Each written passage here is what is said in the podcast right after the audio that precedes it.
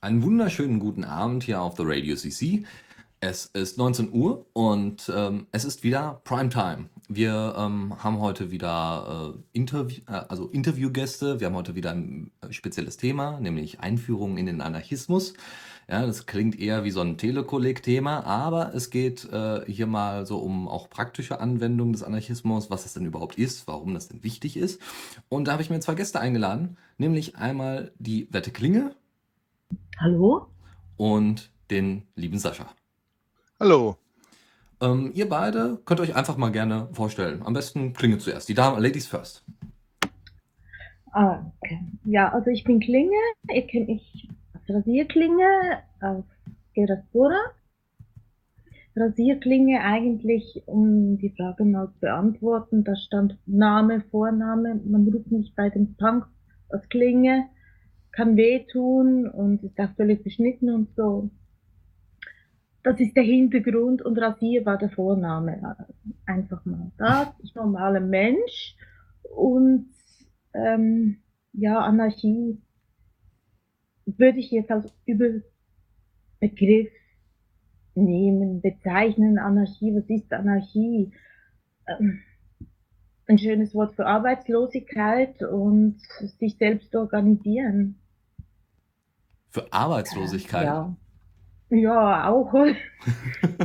ich bin Buchhändlerin, als solches eigentlich immer mit, mit, äh, mit eher linken Leuten habe ich zu tun gehabt. Ich war immer fasziniert von den Punks, habe mir das aber nie getraut oder zugestanden, mir mal die Haare bunt zu färben. Und ähm, ja, aus, aus welchen... Für war Anarchie war für mich ein A in einem Kreis, nicht mal in einem O, das für die Ordnung steht, mhm.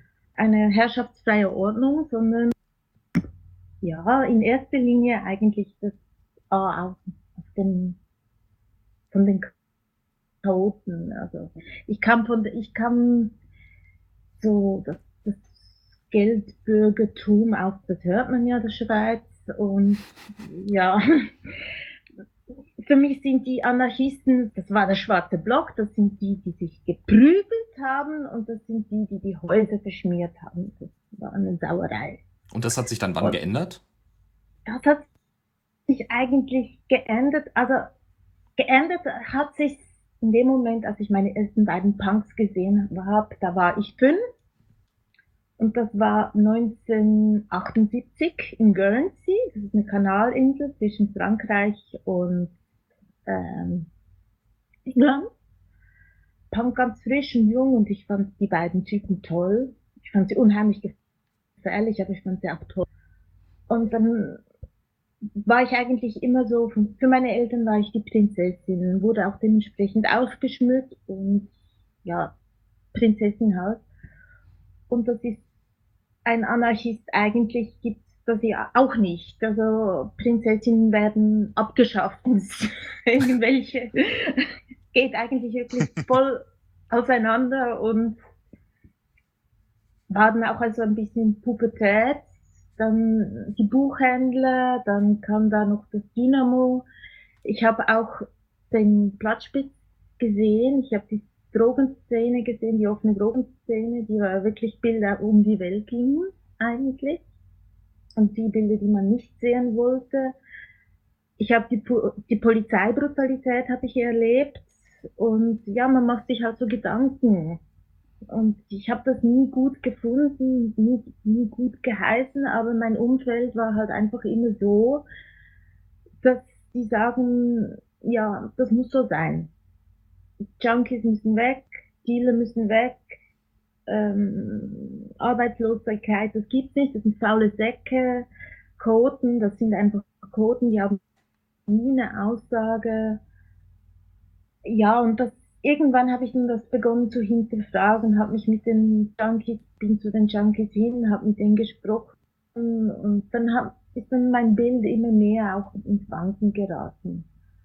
Und ich hatte dann auch so ziemliche Auseinandersetzungen mit meiner Mutter, die eigentlich der, ist das Standesbein ihr immer noch sehr wichtig. Es gab auch einen Bruch mit meiner Familie, deswegen, ja, Ravenberg, du bist Ich bin dran, okay. ganz, also, kurz, ganz kurze Nebenbei-Erwähnung noch. Äh, Klinge, du bist auch noch Mutter, also du hast inzwischen deine eigene Familie gegründet. Ja, ich habe meine eigene Familie gegründet, aber das war auch noch so aus dem Prinzessinnenzeitalter. Ah. Da habe ich, hab ich geheiratet und so in, wie echt mit Kirche und allem drum und dran.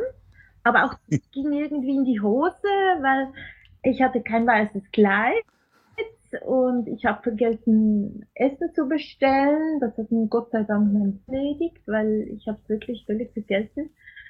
Äh, zum Pfarrer konnte ich auch nicht, weil ich noch ein Kleid suchen musste. Ich habe dann nicht in Weiß geheiratet, weil das einfach irgendwie blöd ist, ein Kleid zu kaufen. Aber wie gesagt, das sind Details.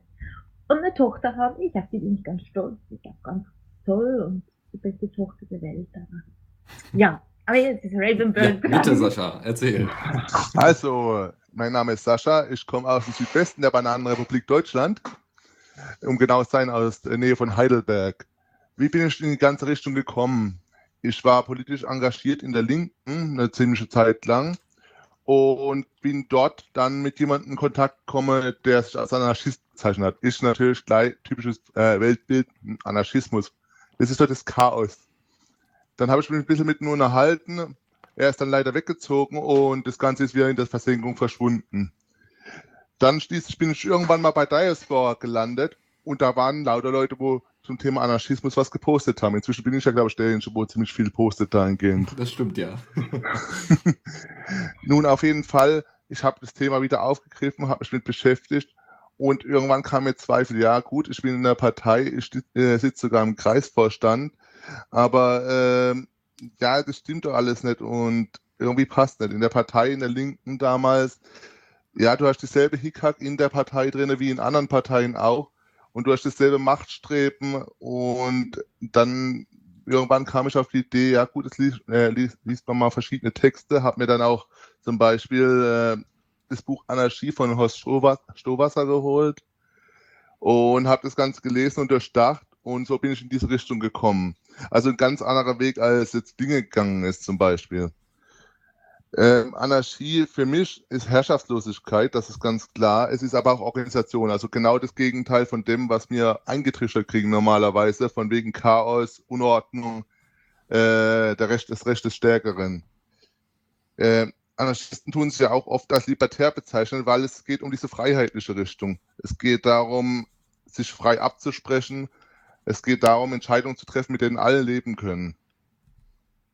Vor allem, dass man selber damit leben kann. Ja, also, klar. Das find, nein, ich finde es unheimlich wichtig, dass ich, dass ich so handle, dass ich jeden Tag mit mir was Neues erleben kann. Also, dass man sich quasi vor sich selber, ja, nicht recht, ja, doch, eigentlich vor sich selber rechtfertigen kann. Und doch, genau, ja. Ja, genau. das, ähm, das stimmt auf jeden Fall, also dass man sich selbst noch in die Augen schauen kann, wie man so schön sagt. Obwohl das ja wahrscheinlich auch die letzten Kapitalisten tun könnten. Also ich denke mal Mario Draghi oder äh, ja, sonstige äh, beispielhafte Banker werden das auch jeden Tag tun können. Vor allem werden sie einen besonders großen, einen besonders großen Spiegel haben, worin sie sich dann äh, ansehen können. Was unterscheidet denn das, der Blick in den Spiegel bei Mario Draghi von eurem Blick in den Spiegel? Ich kann mir seinen Spiegel nicht leisten. okay. Der, aber der Blick auf einen selbst ist ja sicherlich ein anderer, oder? Der ist anders, ja. Der ist anders, weil Mario Draghi, der macht Geschäfte, das ist wie ein Feldherr. Der hat da seine Milliarden, die er hin und her schaufelt.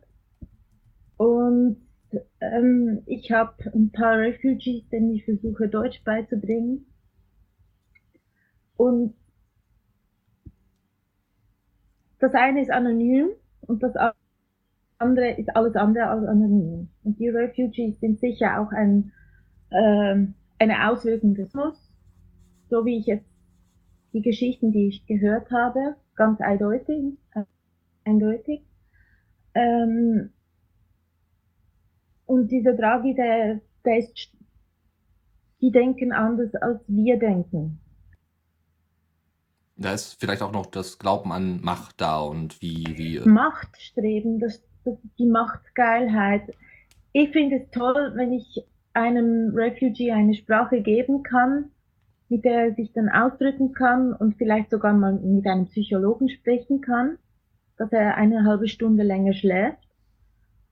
Und der andere findet es einfach geil, wenn er seine Kontos auf, mit auf ein paar Nullen erweitern kann. Und das ist wirklich ganz eine andere Philosophie.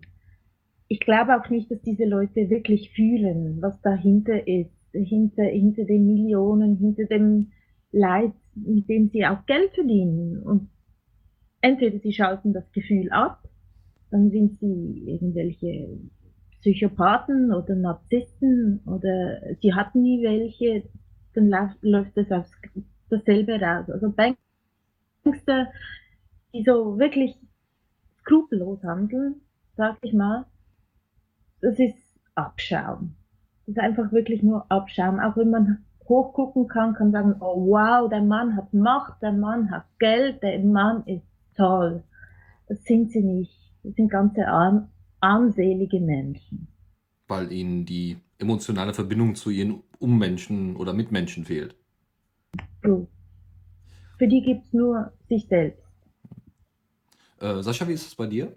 Ja, also ich habe jetzt gewartet, bis ich Dinge aussprechen konnte, weil das war ja vorhin ein bisschen durcheinander. Also es ist so, ich denke, dass diejenigen, wo in den Schalthe Schalthebeln der Macht momentan sitzen, die sind halt in dieses System reingeboren worden und die denken auch, für sie ist es richtig, das System. Sie versuchen das zu formen nach ihren Vorstellungen und ich habe ja mit einigen Politikern zu tun gehabt, nicht nur aus der Linken, sondern aus anderen Bereichen, bis hoch in die Landesebene. Und es ist einfach die Vorstellung, ich weiß, was richtig ist und äh, äh, das will ich auch durchsetzen. Du hast halt sehr viel Macht, man hat halt sehr viel Machtpolitiker. Und äh, das Problem ist dahingehend, klar, diese, dieser Willen, dieser unbedingte Willen, dass man selbst die richtige, äh, die richtige Ansicht hat und das auch durchsetzen will gegen andere. Beim Anarchismus hingegen ist ja äh, die Ansicht, ja, ich habe mein, äh, meine Ansicht, aber es gibt halt viele verschiedene Wege. Es gibt den einzig äh, glücklich machenden Weg in dem Bereich. Deswegen auch der Ansatz, so riesengroße Gebilde wie zum Beispiel Deutschland, ein Bundesland oder von mir aus sogar die EU, sondern lauter kleine Organisationen. So wäre, so wäre die Vorstellung äh, in einem anarchistischen Bereich, dass man eben nicht sagt, okay, wir machen jetzt hier riesen, riesige Staaten, wahnsinnigen Zentralismus auf, wie jetzt EU oder sonstiges, sondern wir machen viele kleine Räte, so ein bisschen äh, stadtspezifisch. Ja, eben. Ja, eben im, äh, also im kleinen Umkreis. Es ist halt so, Räte können ja nicht nur in der Stadt oder so sein. Guck doch mal zum Beispiel in den Betrieb. Wer weiß am besten, wie die Produktion im Betrieb funktioniert? Na, die Leute, wo da arbeiten. Oder sehe ich das falsch? Guckst dir zum Beispiel äh, Wohngemeinschaft, wie, wer weiß da am besten, wie es funktioniert, die Leute, wo dort wohnen. Mhm. Also man kann es noch viel weiter runterbrechen. Mhm. Äh, wie sieht das dann mit dem Unternehmer aus? Weißt du dann nicht, wie man, also ne, der, der eigentliche, der, der Vorstandschef oder so, weißt du dann nicht, wie sein, wie, wie seine, sein großes Gebilde einer Firma funktioniert? Er weiß sicher, wie das äh, Gebilde seiner Firma funktioniert, aber die Frage ist, äh, für was braucht man ihn? Zum Organisieren würde jetzt vielleicht der ein oder andere sagen. Zum Organisieren, also ich arbeite im Einzelhandel, ein scheiß Job, aber okay, ich muss halt mit leben, irgendwo von muss er leben äh, und muss sagen, organisieren. Ich sehe meinen Chef, wenn es hochkommt, zweimal im Monat. äh, Organisation heißt bei uns, jeder organisiert selber und äh, das weiter oben, bin ich offen ehrlich, bräuchte mir nicht zum Organisieren. Okay, okay. Ähm, das heißt, es ist halt der An es ist halt der Ansatz. Du hast, man hat ja normalerweise in einem Unternehmen, gut, es gibt auch andere Formen, aber oft viele Leute, wo von der Teil, wo sie arbeiten, Ahnung haben. Und die brauchen niemanden von organisieren, die wissen, was sie machen müssen, die wissen, was sie tun. Also im Endeffekt ist es so ein bisschen wieder die, äh, die Rückbesinnung darauf, dass, äh, dass der Mensch an sich funktioniert. Also äh, nicht, nicht funktioniert, sondern die Rückbesinnung darauf, dass der Mensch an sich äh, äh, selber Entscheidungen treffen kann und das zum Wohle aller. Nicht zum Wohle aller. Guck mal, es ist ja das Kon äh, sorry, man sieht, das ist äh, der Ansatz vom Konsens ist doch, dass alle, die es betrifft, eine Entscheidung, dass die mitentscheiden können. Hm. Und das kann ich, wie gesagt, auf verschiedene Stufen hinabbrechen. Wenn ich jetzt zum Beispiel sehe, Betrieb, die Leute wissen selbst, was da das Beste ist. In, in einer Gemeinschaft, sag mal ein Dorf zum Beispiel, die Leute wissen doch am besten, was für sie wichtig ist und richtig ist.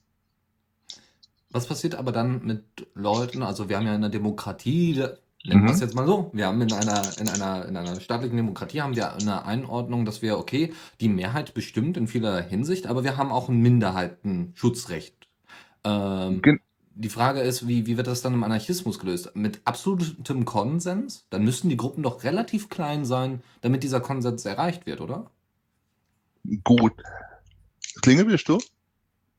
Ja, äh, also wenn ich mir so die linken Gruppierungen angucke, so die diversen anarchistischen Gruppierungen, schwarze Block, was auch immer, sie kriegen es nicht gebacken, weil sie sich in Details einfach wirklich, ähm, sie, sie geraten sich einfach in die Haare. Also kann ich dir mal ein Beispiel nehmen. Ich war in Zürich dabei bei einer Werkhinterhofbesetzung. Mhm. In der Schweiz hat man nicht so Probleme mit Abkürzungen. Die wollen ein KZ bauen, mitten in Zürich West. Das Ah, ja, so eine, und zwar äh, zum Flüchtlinge aus, äh, so, so ein Lager zum Ausschaffen. Als Auffanglager, ja. Nein, nicht auffangen, sondern ausschaffen. Weg. Und Also, äh, äh, ich ähm, war aus, da- da- äh, ja, äh, erzähl weiter. aus, weg für Schiebelager. einfach wieder, einfach wieder nach Hause. Ein Abschiebelager. Das war genau, ja, genau. Aber die, die nannten das knallhart KZ. Also die haben, und ich war da dabei und ich wollte das nicht. Ich fand das scheiße. Und dann war die lokale Antifa von Zürich, war da, das waren drei Leute. Einer hatte furchtbar Durchfall.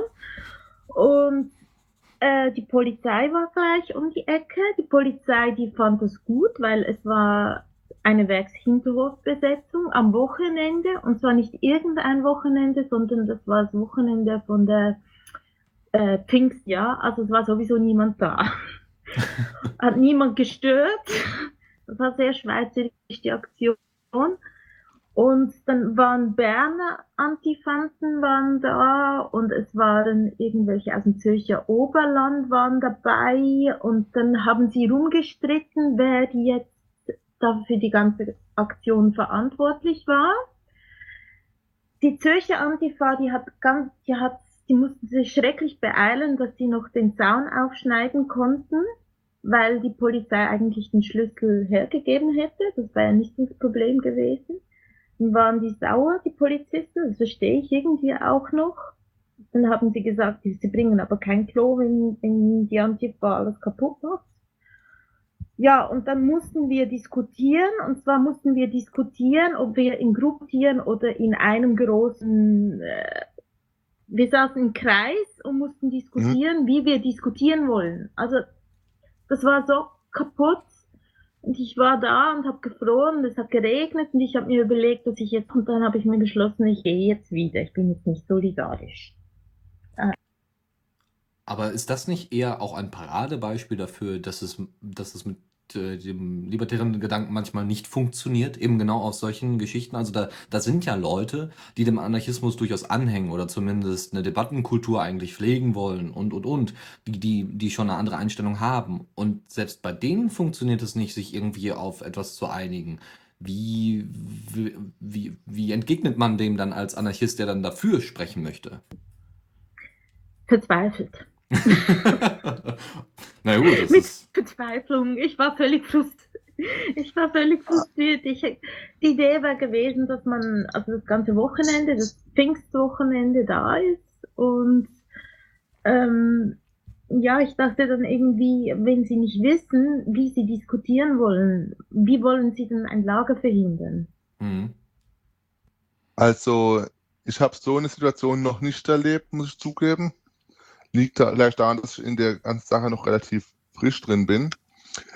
Was ich erlebt habe, war zum Beispiel in Heidelberg. Ich habe dort äh, bei den An- äh, Anarchisten oder libertären Gruppen, um genau zu sein, ziemlich harte Diskussionen erlebt, allerdings auch mit einer gewissen Diskussionskultur. Das hatte sich also schon ziemlich gut eingespielt. Äh, aktionsmäßig, das wurde abgesprochen und es wurde einfach durchgezogen.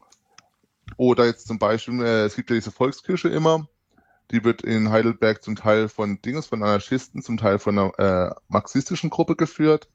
Und da wird, der gibt keine Anleitung, jeder weiß, was er tun kann, es wird einfach zusammengearbeitet. Das geht auch, natürlich ist das Problem, klar, wenn du jetzt mal ein Streitthema hast, wenn es was ist, wo nicht dringend ist, ist es kein Problem. Das kann man lang, es kann, kann man wirklich ausdiskutieren.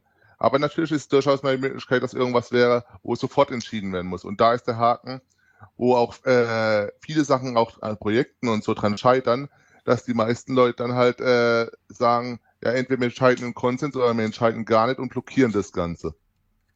Was dann eben zum, zum Stocken der eigentlichen Arbeit führt.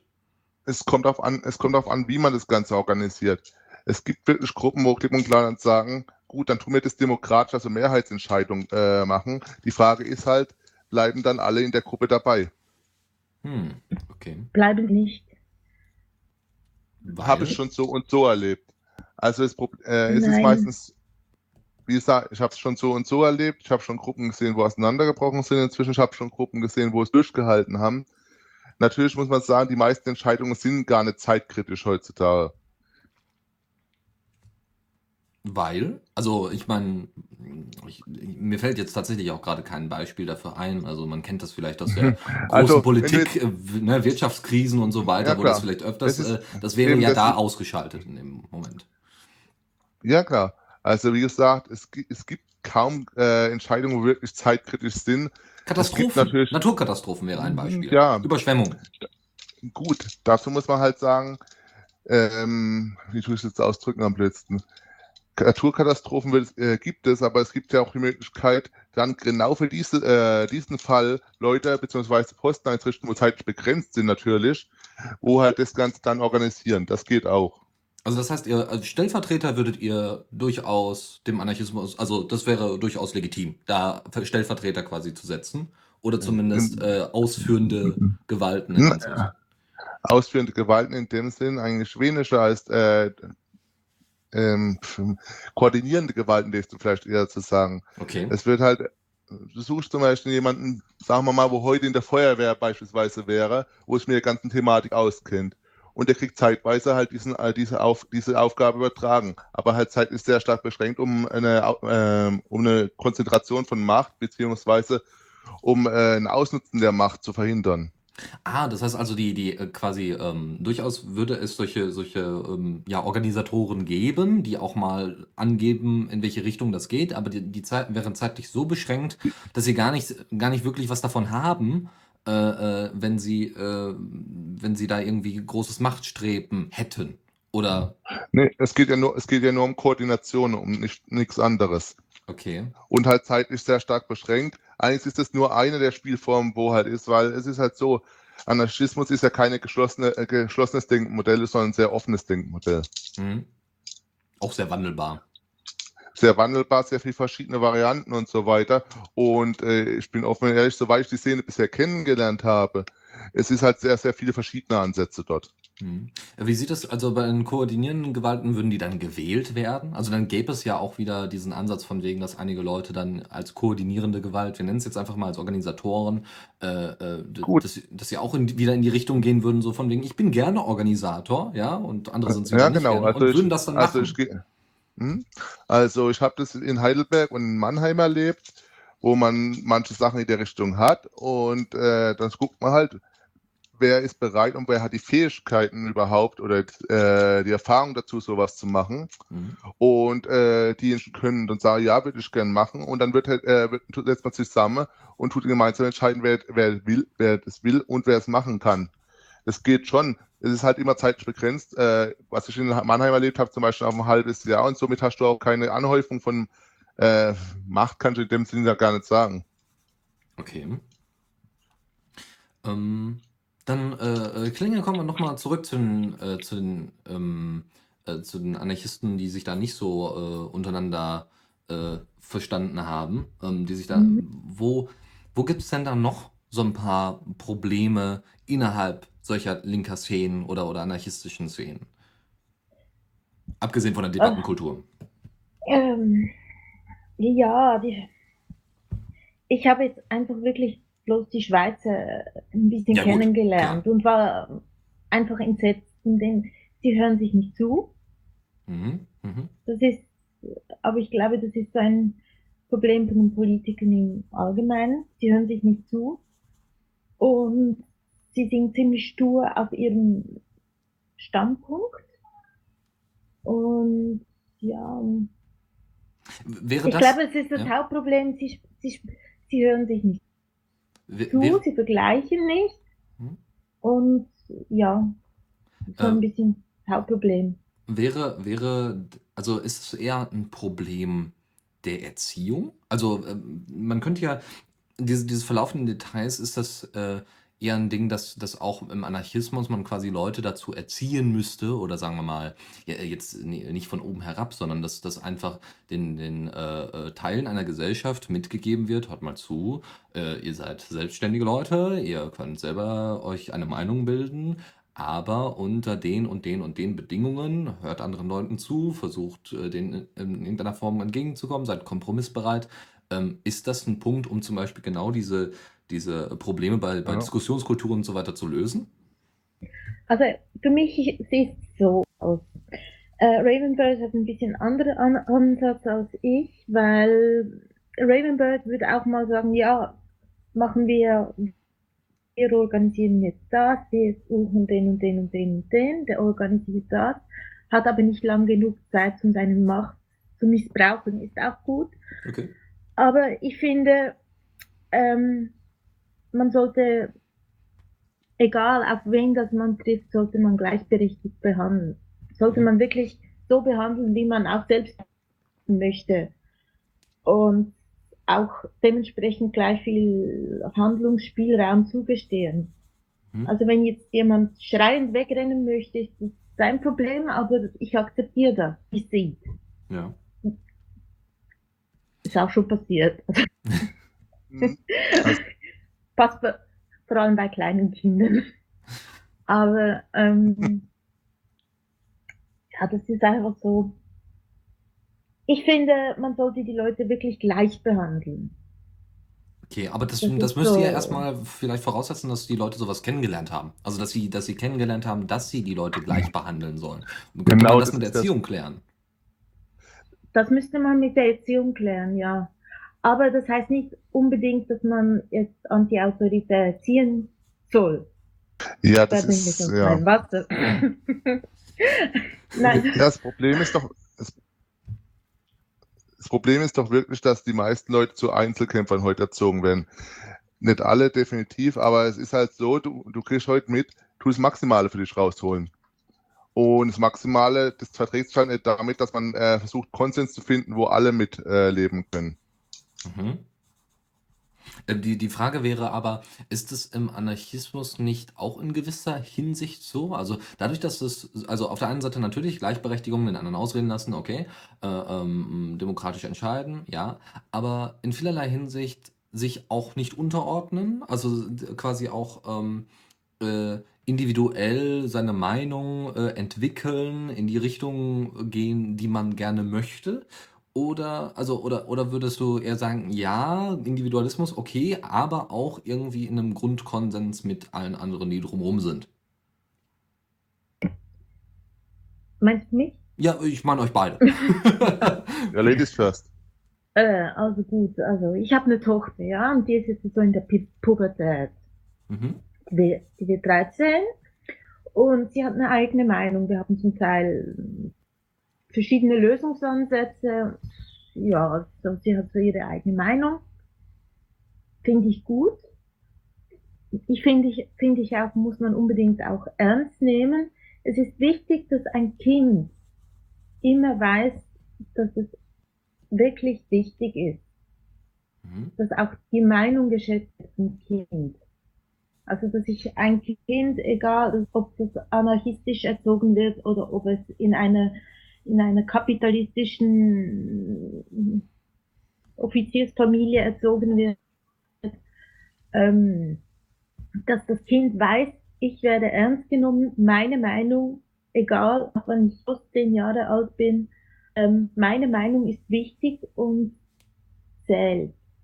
Und ich glaube, sobald ein Kind das realisiert, ähm, heranzu, heranwachsende das realisiert, realisiert, dass, die Meinung, wie die eigene Meinung wichtig ist, ist es auch möglich, sich in andere Leute hineinzuversetzen. Steckt die Empathie? Ich glaube, ja, ja. Und ich glaube, sobald auch Empathie möglich ist, ist erst dann ist Anarchismus wirklich mit einem, einer Bande Narzissten wirst du nie Anarchisten machen können. Das werden immer Kapitalisten sein.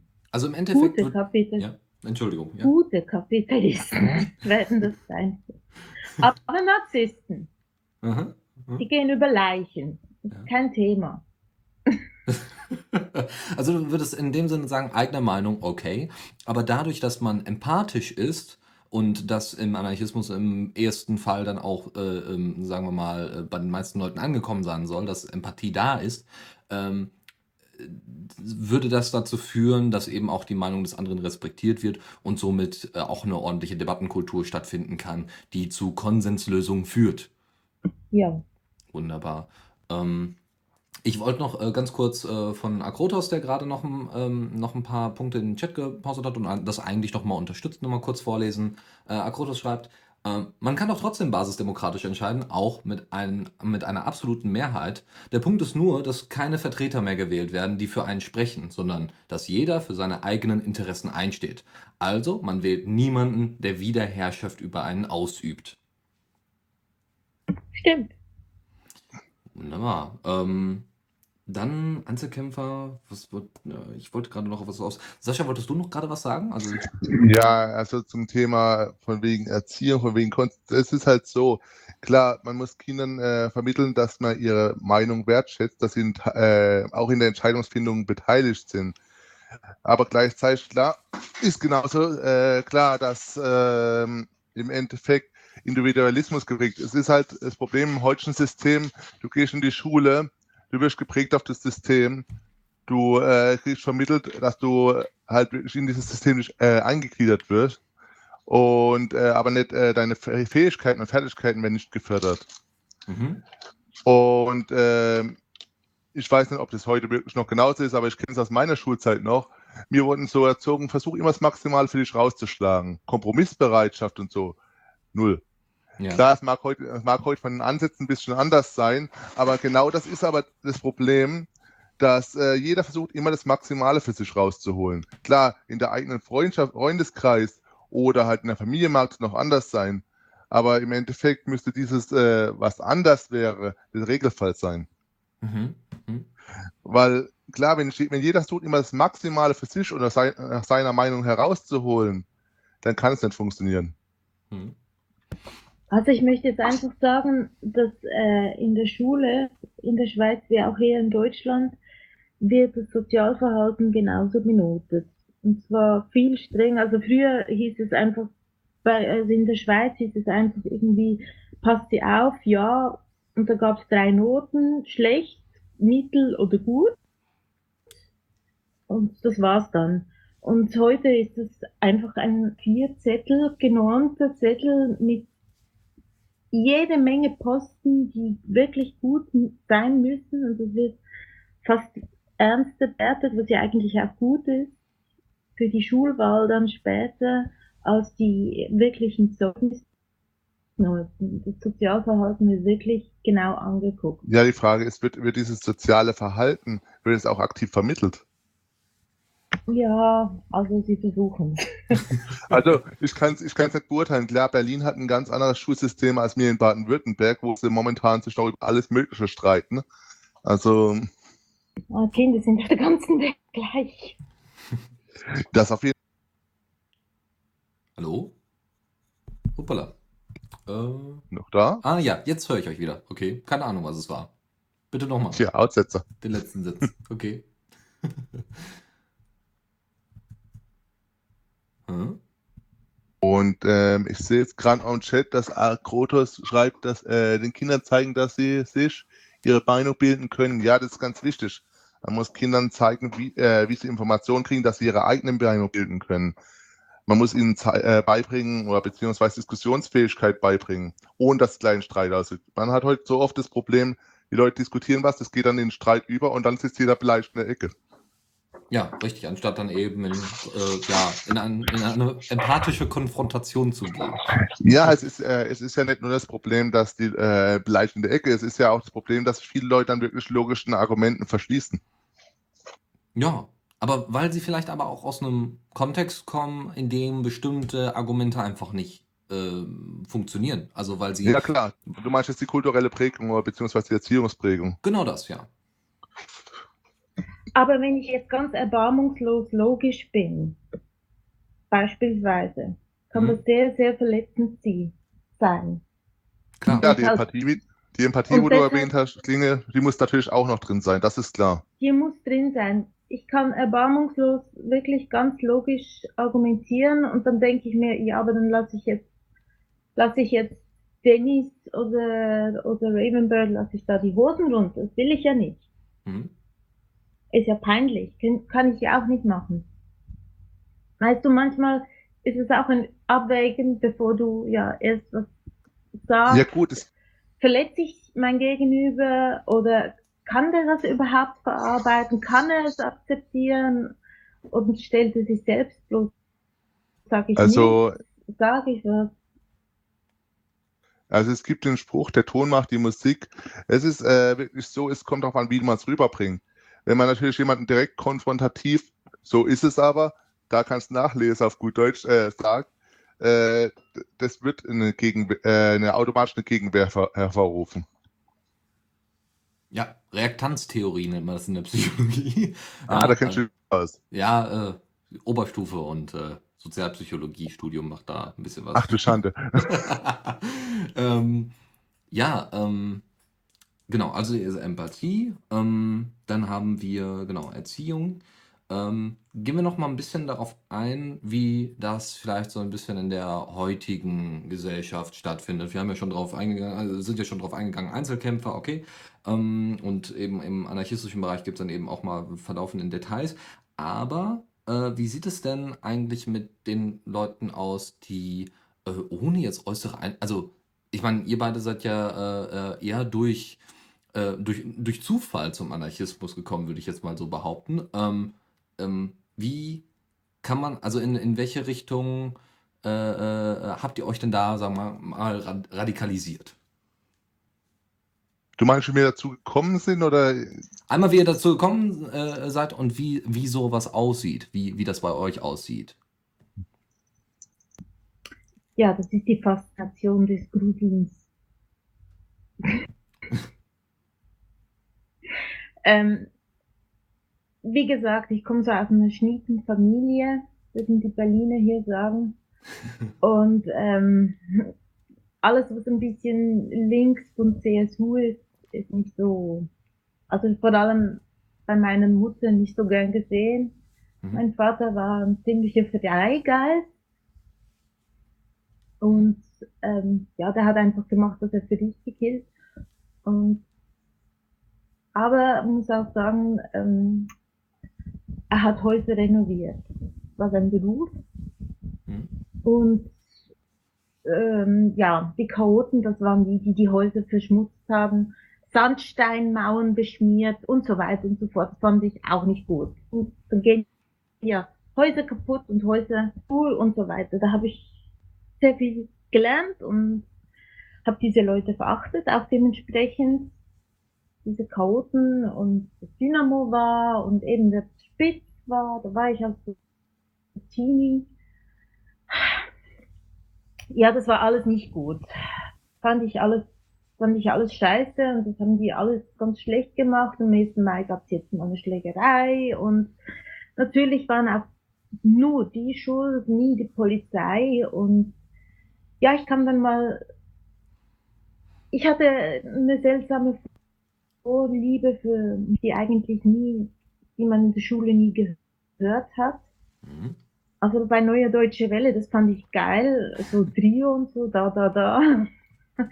Und dann irgendwie die immer ewige Nena natürlich, dann ähm, hatte die mal ein T-Shirt an mit der Zunge von den Stones drauf. Und das musste ja gut sein, wenn das Nena gut findet. Dann muss ich das auch gut finden und habe mir mal Stones angehört und war von da an wirklich völlige Stones-Fans, haben nichts mehr anderes gehört. Meine Schulfreunde fanden das scheiße, das ist so blöde Musik. Dabei war das Michael Jackson und Madonna die waren, die sind so aufgekommen und äh, Duran Duran, die waren auch süß dabei, fand ich diese alten Säcke, ich fand die genial. Und dann habe ich Blues gehört und dann habe ich, ich habe alles gehört, nur nicht das, was man eigentlich hätte hören müssen. Mhm. Das habe ich mir nie angehört. Und dann, ja, dann kam dann, kam dann in Buchhändlerschule und da hatte dann schon ziemlich viele Punks und Punks mit Ratten und Punks ohne Ratten und ja. die Bücher natürlich auch dazu, die waren dann plötzlich gut. Das war dann plötzlich Kultur. Das war dann nicht mehr Aufstand und Riot und, und so, das war wirklich Kultur. Und ja, plötzlich war alles anders. und ein Kollege von mir, der hat in einem Besitz ausgewohnt. Aber dann habe ich ja, das ist eine andere Geschichte. Ja, aber es ist dann, ja, plötzlich hat man dann mit einer linken Szene zu tun gehabt, dann hieß es, komm mal mit in das Restaurant. Ich habe da in Winterthur gewohnt, mit Monkey Mind zusammen schon. Und dann, da, da gab es eine ganz eine seltsame Beiz, also ein Restaurant, das hieß wieder. Das war so der Anarcho-Treffpunkt. Ich weiß nicht, ob es das heute noch gibt. Aber das, da haben sich wirklich ganz seltsame Leute getroffen und es war eigentlich immer sehr gemütlich und da hat es alles Mögliche einfach, man musste wirklich offensichtlich links sein, dann war man willkommen, dann hat es auch nichts gekostet und ja, das war einfach so. Und ja, da kam ich in eine Demo mal und ich war eigentlich immer in so, hm, nein, eigentlich, du weißt du, ich finde es gut, wenn du links bist, ich habe meine Richtung, ich mache das, was mir passt und gut ist. Das haben die immer akzeptiert und haben schon immer so gesagt, ja, du bist ein Anarchist und ich gesagt, was ist das, was ist das überhaupt? Mhm. Nein, ich mache doch keine Häuser an. Mache ich das? Sehe ich aus, als würde ich Fassaden beschmieren. Das mache ich nicht. Und dann äh, haben sie dann gesagt, ja gut, also dann machst du es nicht, also das ist, ist dein Ding. Das fand ich immer bizarr. Und auf die andere Seite habe ich dann wieder Sex Pistols gehört, die fand ich total cool. Finde ich immer noch cool. Und ähm, ja, es war dann irgendwie, es, es ist irgendwann mehr ein Abdrift in die Punk-Szene. Mhm. Mittlerweile kennt sie ja mein, mein von Georg kennen. Meine Frisur zumindest ein bisschen. Avatar. Und ich bin tätowiert, ja genau. Und alles Mögliche, alles ist verboten, böse. Irgendwann werde ich noch, vielleicht werde ich mal meine Jacke anspannen. So gucken. Also, also anfühlt. Ja. Alles gut. Ähm, und zwar, äh, also im Endeffekt hast du das dann äh, so gemacht, du bist eigentlich von einem bisschen abrücken und das einfach nur erstmal im Musikstil äh, zum, zum, zum, hey, das hört sich toll an und dann, dann einfach dem Anderssein und das Aushalten innerhalb einer größeren Gruppe, ähm, bist du quasi dann dazu gekommen, dir noch mehr Alternativen anzugucken. Ja, und dann auch irgendwie dir das überlegen, ja, wenn jetzt der Blocker irgendwie eine Macht ist, dann hat das ja auch etwas zu tun mit meinen Eltern. Mhm. Könnte ja auch damit zu tun haben, dass die, die den gewählt haben, vielleicht ja auch nicht, ich weiß es nicht. Kann, bei meinem Vater kann ich mir das nicht vorstellen. Aber ja, einfach alles so überlegt, hat es was mit mir zu tun? Ja, es hat mit mir zu tun. Ich sehe hier Refugees, ich sehe die tagtäglich. Sie haben bescheuerte Gesetze, sie dürfen kein Geld verdienen. Und trotzdem möchten sie ja mit uns sprechen und sie möchten sich integrieren. Und okay, dann so, dann lerne ich eben Hauser oder ECBO oder was auch immer die da sprechen. Mhm. Und ich, ich, ich bringe ihnen meine Sprache bei. Mhm. Also, sie machen, und das, auch dadurch, da, dass, dass sie ihre Muttersprache mir beibringen und ich mir, ihnen meine Muttersprache beibringe, sind wir dann auf dem gleichen Niveau. Also es ist nicht du armer Flüchtling du, sondern es ist ähm, ich lerne dasselbe von dir, wie du von mir lernen kannst. Und es ergeben sich nachher Spezifikationen natürlich. Aber wir sind uns ebenbürtig. Ich finde es unheimlich wichtig, dass man sich immer ebenbürtig ist. Mhm. Nicht du arme Flüchtling und ich, ah, Schweiz ist halt auch so ein Teil, so ein fast EU-Staat und ich bin der beste Länder als du, aber weil ich so gnädig bin, bringe ich dir das bei und ja, gut ist, ich schenke dir da, ich schenke dir Deutsch. Und, sondern sie müssen mir schon auch Haus dabei bringen. Weil okay. ich mag, ich mag Sprachen, ich finde schon toll. Müssen sie mir auch Märchen erzählen, was auch immer, was sie, das finde ich spannend. Ah, sehr und schön. Ich finde, und ich finde, das ist auch ein Teil der Völkerverständigung. Ja, ich meine, das, das stärkt sicherlich die Empathie. Auch, ja.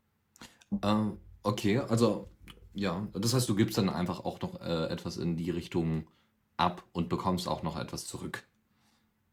Ja, das ist ein Tauschhandel, ja. Ja, genau. Auf, auf Augenhöhe. ähm, äh, Sascha, Ja, auf Augenhöhe.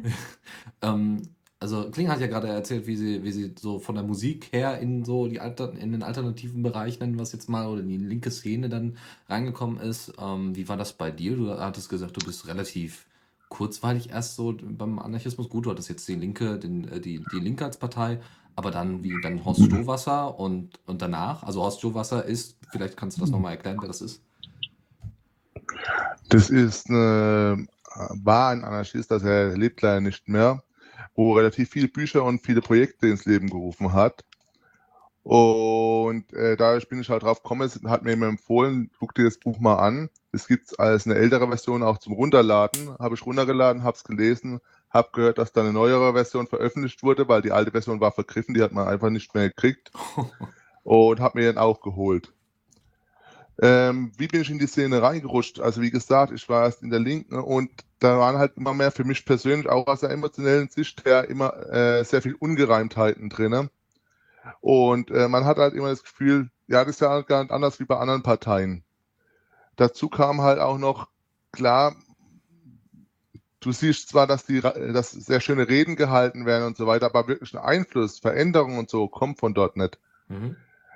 Ähm, wie bin ich dann hinzugekommen? Wie gesagt, wir hatten jemand bei uns in der Partei, zu dem ich Kontakt hatte, wo äh, sich selbst als Anarchist bezeichnet hat. Deswegen bin ich auch ein bisschen in die Richtung gegangen, habe mich mehr in das Thema vertieft. Ich tue mich jetzt noch, äh, wie ich sage, Auszubildender bzw. Lernender be äh, bezeichnen, weil es gibt noch so viel, was ich dahingehend selbst durchdenken, aber auch lesen sollte. Ja, wenn man Zeit hätte. Ach, ja, das ist ja das typische Problem. Mhm. Es gibt so viel Interessantes, nur die Zeit fehlt dazu. Auf, je, auf jeden Fall äh, ging es dann in die Richtung, dass ich gesagt habe, ich tue mich mit beschäftigen, bin auch mal in Heidelberg zu entsprechenden Treffen gegangen, weil Heidelberg war von mir aus der nächste Punkt äh, damals. Und habe, ja, das sind ja gerade äh, diese ganzen negativen äh, Vorteile, wo man hat, wo man aber auch von der ganzen Erziehung, von der ganzen Gesellschaft her eingepflanzt kriegt, die sind ja gar nicht gegeben dort. Mhm. Und irgendwann war es dann halt so, weil ich gesagt habe, mit dem System, auch von wegen, wo, wo, die Parteien ja ein Teil davon sind, da kann ich äh, mich nicht anfreunden, weil es ist ja schön, dass wir in der Demokratie leben, aber eine Demokratie, wo nicht funktioniert, äh, wie eine Demokratie funktionieren sollte. Ja. Und so bin ich dann in die Richtung gegangen. Ich habe mich dann im Nachhinein natürlich gewundert, dass derjenige, wo bei, der Partei, bei uns in der Partei war, äh, sich als Anarchist bezeichnet hat, weil ich sehe es halt so klar, man kann in der Partei im Rahmen des Systems relativ viel verändern oder kann. Naja, machen tut man das, äh, machen ist was anderes dann. Aber im Endeffekt äh, tut man ja das System stützen, wo man bekämpfen will. Mhm. Und äh, ich habe jetzt gerade im Chat gelesen, ähm, die Frage. Was war von Paul, was hat Paul geschrieben? Äh, ja. wie, wie nehmen Anarchisten Einfluss auf die Politik im Land ohne Partei? Geht das nur über Aktionen wie Demos oder Hausbesetzung? Wie und wo werden die Ziele unter die Leute gebracht? Gibt es Gut. eventuell herrschaftsfrei organisierte Parteien und so weiter und so fort? Mhm.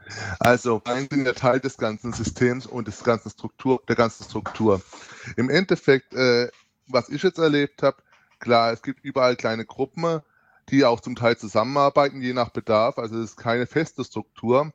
Äh, es gibt äh, Projekte zum Teil, das sind zum Teil auch äh, Projekte, wo schon seit längerer Zeit existieren anscheinend. Es gibt äh, natürlich auch Aktionen von wegen, äh, dass man, äh, dass man bei äh, 1. Mai-Demo und so mitmacht, aber es ist halt wirklich dann eine ganz andere Sache, als wenn ich in einer Partei organisiert bin. In der Partei hast du halt äh, klar die Leitlinien der Partei, du bist halt ziemlich eingängig in, äh, in dein Denken. Mhm. Und ich finde halt, ich bin der Meinung, dass man wirklich vom Verändern hier in dem Land, jetzt mal unabhängig von wegen Land oder nicht, wird man nicht über Parteien können. Du hast nämlich, man hat nämlich zwei große Klötze dort, das ist die SPD und die CDU. Und die wird man, äh, wenn man eine Partei gründet oder wenn eine Partei wo besteht, beitritt, äh, wird man da nichts groß in äh, Bewegung kriegen. Und ähm, anstatt eben äh, zu sagen, okay, wir haben jetzt hier die bessere Partei, die ihr wählen könntet innerhalb des Systems, würdest du dann was vorschlagen? Ich, also ich würde vorschlagen, dass weiterhin kleine Gruppen gegründet werden und dass die je nach Bedarf zusammen agieren. Weil ähm, klar, das, äh, der Druck muss aus der Bevölkerung kommen. Parteien sind, wie gesagt, nur äh, Teile, wo das Ganze stützen. Mhm, mhm. Aber du hattest gerade gesagt, du musst äh, quasi, du, du, du liest dir derzeit auch äh, selber Sachen an. Das heißt eigentlich auch die, äh, nicht nur von wegen, wir gründen jetzt mal selber Sachen, sondern auch die Weiterbildung wäre dann auch ein wichtiges Thema. Genau, das ist einer der wichtigsten Themen in dem Bereich, dass die Leute äh, sich selbst informieren, dass sie die Möglichkeit haben, sich zu informieren, dass sie auch lernen, wie man, äh, wie man sich informiert und vor allem auch, wie man Inhalte oder auch äh, Nachrichten und so weiter und Texte verifiziert, weil es ist ja das Problem, du kriegst heute in den Medien dermaßen viele Sachen vorgesetzt, wo dann, äh, wenn man sich ein bisschen tiefer damit beschäftigt, rauskommt, ja, das ist ja aber ein bisschen seltsam dargestellt oder das stimmt gar nicht. Mhm, mh. Also das heißt auch und, irgendwie so ein, so ein Gefühl dafür bekommen, für wie, also auf der einen Seite natürlich, wie Medien funktionieren, aber auf der anderen ja, Seite auch, was Medien erzählen und in, wo man es genau, einordnen muss. Genau, lernen, Medien einzuschätzen. Weil wenn man sich unsere Medienlandschaft, also die hm, offizielle anschaut in Deutschland, dann wird man da merken, dass die halt, je nachdem, woher das Ganze kommt, die, das jeweilige Produkt, muss man sagen, dass es halt äh, abzusehen ist, wie, wie das Ganze eingefärbt ist. Mhm. Ähm, ja, Klinge? Ja, was mich noch wichtig ist, was jetzt da Paul gefragt hat. Paul, ja? Ja, hatte er schon. Äh, ja, ähm, schon. ja, schon, aber wenn er irgendwas Spezielles hat und er hat genug Leute, dann kann er auch irgendwie eine Bürgerinitiative machen oder sowas, was ihm irgendwas am Herzen liegt. Das Tempelhofer Feld hier hat ja auch funktioniert. Mhm. Da waren ja Politiker im Prinzip entsetzt ist und die, die Berliner finden das einfach cool. Wir haben jetzt. Eben das, Organisation von unten nach oben. Das ist von unten nach oben gegangen und nicht von oben nach unten. Ja. Weil Politiker hätten da wirklich am Willen von den Berlinern vorbei politisiert. Ja. Das heißt, das also heißt quasi Bürgerinitiativen sind auch anarchistisch? in, in kleinerer Hinsicht? Ja, also ich glaube jetzt nicht, dass sich da Frau Merkel groß für das Tempelhofer Feld eingesetzt hätte und Herr Wobereit wollte eine Bibliothek und nie, niemand wollte sowas.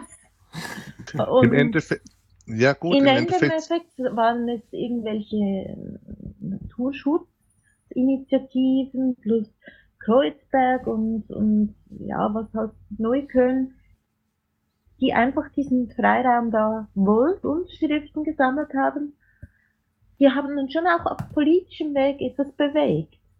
Ist schon auch, also auf politischem Weg, nicht mittels einer Partei, sondern wirklich Einzelne sind hingegangen, haben gesagt, okay, wir machen die Plakate und wir bezahlen die und wir machen das und machen das.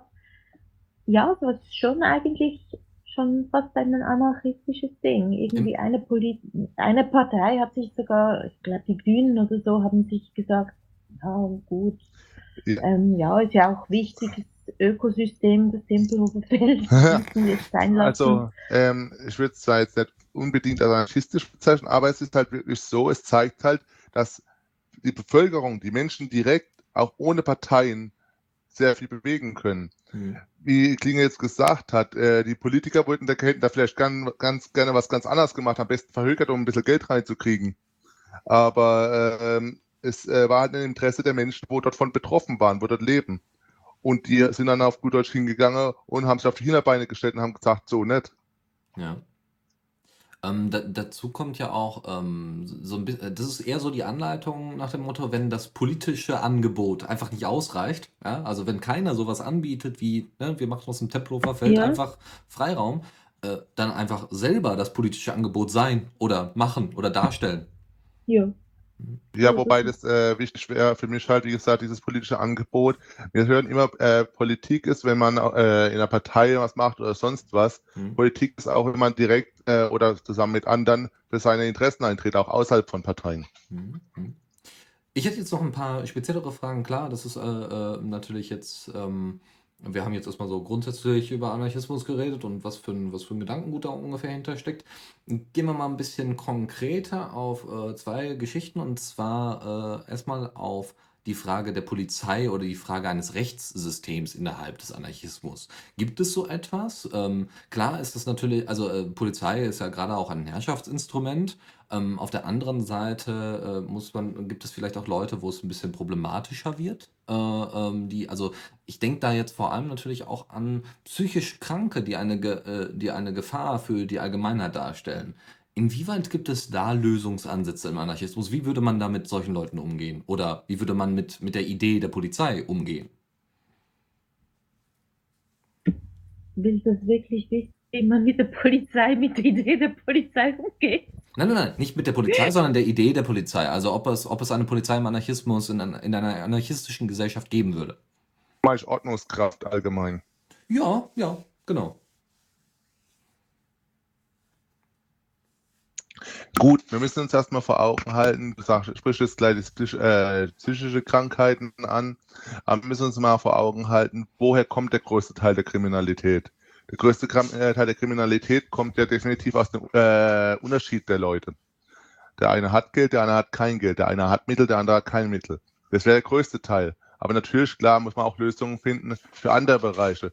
Was ist zum Beispiel, wenn jemand jemand anderes ermordet aus äh, Eifersucht? Mhm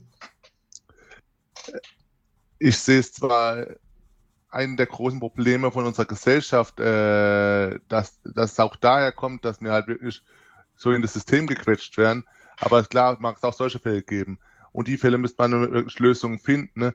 Welche Lösung man findet, ist eine gute Frage. Das hast, da hast du vollkommen recht.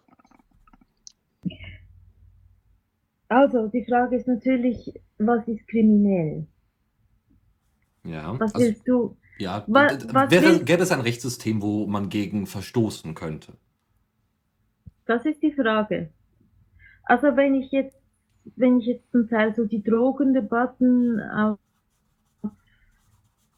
Spora verfolge, denke ich mir, sind, das, sind wir alle kriminell? Oder? Warum? Also äh, kannst du das mal genau festmachen für Leute, die jetzt nicht auf Diaspora sind? Warum? Ähm, weil ich mir denke, dass sicher der eine oder andere oder wahrscheinlich jeder irgendwann mal gekifft und ja, oder mhm. so. Mehr oder weniger. Alle sich da einen Verstoß gegen Betäubungsmittelgesetz, bla bla, bla bla. Äh, ja. Und die Frage ist, ähm, wenn ich mich ich war jetzt an, an einem Festival, einem Punk-Festival, und da habe ich einen Kollegen getroffen aus der Schweiz, den kenne ich schon nicht lange. Und der hat gesagt, also ich, ich habe jetzt zwei Tage und zwei Nächte nicht geschlafen und ich werde jetzt, ähm, hat er mir gesagt, was er nimmt. Also er hat genommen, ähm, er hat gesagt, er schießt sich jetzt ab mit Alkohol, Bier dann habe ich gesagt, ja, ist okay. Und dann hat er gesagt, ja, und dann nimmt er zwei Blatt LSD und das fand ich ein bisschen beunruhigend. Und dann hat er gesagt, dass er noch Aufputschmittel nimmt. Und dann zum Runterkommen, dass er schlafen kann, hat er gesagt, er raucht eine Tüte, eine fette Tüte mit ein bisschen Opium drin. Und ich war ein bisschen nervös, weil ich gesagt habe, ich passe auf ihn auf. Mhm. Und haben dann gefragt, wie lange das, das dauert und so. Und, und, und wann er wieder irgendwie normal sich so verhalten sollte. Und er hat mir dann gesagt, so nach der Tüte sollte, sollte er schlafen und so und dann sei gut und dann kann, kann er den ganzen Tag schlafen. Hat er dann nicht gemacht. Er hat ein, äh, noch ein Aufputschmittel gefunden und das genommen und ist dann auch wieder heimgefahren von Berlin aus die Innerschweiz. Aber er ist nachblind, ist nicht so tragisch. Aber wie gesagt, er hat es durchgezogen, zwei Tage vorher, dann drei Tage äh, einfach irgendwie auf Drogen und dann ist er heimgefahren. Ich vermute jetzt mal stark, er lebt noch. wenn, er, wenn, das, wenn er das kann und wenn er offenbar niemanden dadurch gefährdet hat, finde ich, macht er sich auch nicht strafbar. Wenn ich jetzt aber zwei Flaschen Bier trinke, dann bin ich nicht mehr zurechnungsfähig. Mhm. Also, und Bier ist legal. Mhm. Wenn ich, also trotzdem, wenn ich Bier trinke und dann, und, und dann trotzdem das Gefühl habe, ähm, ich muss jetzt, ich muss jetzt die Welt retten und zwinge anderen Leuten in einer, in einer anarchistischen Gruppierung meinen Willen auf, mhm. sollte ich mich ja eigentlich strafbar machen. Eigentlich, so von der Logik her. Mache ich ja nicht. Das wäre wär ja dann falsch. Wenn ich den anderen Leuten meine Logik dann aufzwinge, weil ich Bier gehabt habe und blöd bin, aber der andere, der, der weiß nicht, dass Gott und der Staat alles verboten hat, genommen hat und dann noch Auto gefahren ist, einmal 14 Stunden lang, dann, und er kann das. Also, gerade bei Drogen sollte man, finde ich, ganz, sollte man ein bisschen gro großzügiger sein. Dann Vergewaltigung bin ich als Frau, sehe ich das, finde ich, ist strafbar, weil auch da irgendwie für Liebe machen, da braucht es zwei Personen. Und äh, wenn da, wenn, wenn nur eine Person daran beteiligt ist und nicht zwei, dann ist es eine Vergewaltigung. Da kommt man nicht drum rum. Mord ist auch Mord und zu tötende oder der, der, die Leiche, mhm. die wollte vermutlich weiterleben. Wenn die Leiche, die, die angehende Leiche aber sterben wollte und man hat Sterbehilfe geleistet, ja. finde ich, sollte es nicht so schwer bestraft werden. Also ich finde jetzt Sterbehilfe in einem Fall von nicht Depressionen, ich nehme jetzt mal die psychischen Krankheiten weg, mhm. ähm, ganz bewusst und sage, der Typ hat AIDS gehabt, ist im Endstadium und will, will einfach nicht in, irgendwie im Schlauch sterben, sondern, sondern will selbst, so jetzt ist fertig, oder, oder bei Krebs, dann kann man sagen, okay, dann mach Schluss, mach Feierabend, ist okay. Ich finde, das sollte man nicht, ähm, das illegal, zu sagen, das ist illegal, oder es verstößt gegen die Bibel, oder was, was auch immer, die Wertevorstellung finde ich, das sollte dann die angehende Leiche entscheiden. Die angehende, so, die angehende Leiche sollte das entscheiden können. Okay. Ähm, okay, äh, ja, das sind ja jetzt sehr viele spezielle Sachen. Also, ähm, ne, also gut, Mord strafbar, aber in welcher Form würde das strafbar sein? Also wie würde, also okay, wir haben jetzt, wir haben jetzt schon mehrere Themen abgefrühstückt, was, was denn so beispielhaft wäre. Zum Beispiel eben diese Ungleichheit im Kapitalismus ja gegeben durch unterschiedliche, äh, äh, ja, äh, nicht, nicht Wert, sondern äh, finanzielle Mittel. Ja, das heißt, mhm. klar, der eine klaut dem anderen was, weil er selber nichts hat oder wie auch immer. Das würde ja, klar, wahrscheinlich. Das eher wegfallen. Ne? So, das, okay, das wäre im Anarchismus also weniger gegeben, weil diese, dieser Konkurrenzkampf, finanzielle Konkurrenzkampf da weniger gegeben ist. Mord halte ich immer noch dann eben für ein bisschen problematisch von der Erklärung her, wie man das dann am besten zurückhält. Jetzt mal abgesehen von aktiver Sterbehilfe, das, darüber kann man ja debattieren. Aber die Frage wäre halt, wie man dann mit Mördern umgeht, weil die wird es, wie gesagt, aus Eifersucht, da kann der Kapitalismus auch nicht viel dran machen, ähm, wird es dann vielleicht aus Eifersucht Na, aber Pudelhass hm? Also angenommen, ich bringe aus purem Hass irgendjemanden um. Ich Was passiert dann im Anarchismus? Seine, also in einer anarchistischen das Gesellschaft? Das weiß ich auch nicht. das weiß ich jetzt auch nicht. Was, was, was, wäre denn ein Ansatz, den man machen könnte? Also gut, es gibt diese Ordner. Also da, das, das wurde gerade auch im Chat angesprochen. Ich werde es gleich noch mal kurz vorlesen. Das war sehr interessant. ähm, die müsste man dann tatsächlich Leuten, Le Leute ihrer Freiheit berauben. Müsste man, echt sogar. Müsste man, Also um die sicher nicht Sicherheit der anderen zu gewährleisten. Um die Sicherheit anderer zu gewährleisten, ja. Müsste man vielleicht tatsächlich, ich weiß es echt nicht. Da habe ich mir, Ja. Sascha, wolltest du was sagen dazu? Nee, ich wollte nur Dinge abreden lassen. Achso, bitte. ah, hat so seltsam geklungen. Nein, äh, ich weiß es echt nicht, was ich, äh, ich, ich würde ihm auf jeden Fall das Recht auf Waffen ab, äh, nicht, nicht zugestehen. Mhm, mhm. Gut, dann bräuchte es aber Ich wieder ein glaub- Rechtssystem, was sagt, okay, Waffen, also es gibt erstmal das Recht, dass du eine Waffe tragen darfst, aber nur unter den und den. Bedingungen und so weiter und so fort.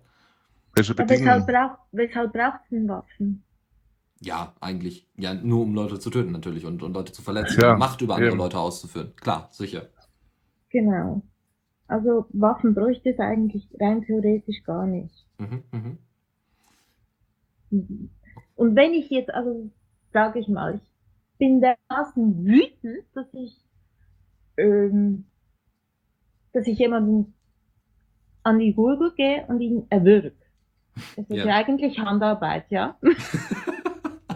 Ja, man kann Leute allerhand, also es gibt allerhand Möglichkeiten, Leute umzubringen, aber Ja gut, aber sagen wir mal, wir, sch wir schmelzen die Waffen ein. ja. Die meisten sind ja eh Stahl. Mhm. Ähm, Oh, so. ich würde jetzt mal sagen, wenn mich jemand so wütend macht, dass ich ihn erwürge, die einzige Möglichkeit, die mir jetzt ganz spontan in den Sinn kommt, wie man jemanden umbringen kann, Mhm. dann hat das vermutlich sogar sieben. das sagt man nicht. Ja, so einfach kann man es auch machen. Ja, du hast jetzt zwar erwürgt, aber das hat er bestimmt Was? verdient, der hat dich wütend gemacht. Nein. äh, nein, ich weiß, es ist es. Okay, Ist, ähm, ist ja aber nicht schlimm. bis dann gibt es jetzt so viele arbeitslose Rechtsanwälte, all die, die sich auf Drogendelikte spezialisiert haben, das wäre bei mir legal. Ja. Ähm, ja, die, die können sich dann so, so, so Zeugs überlegen, finde ich.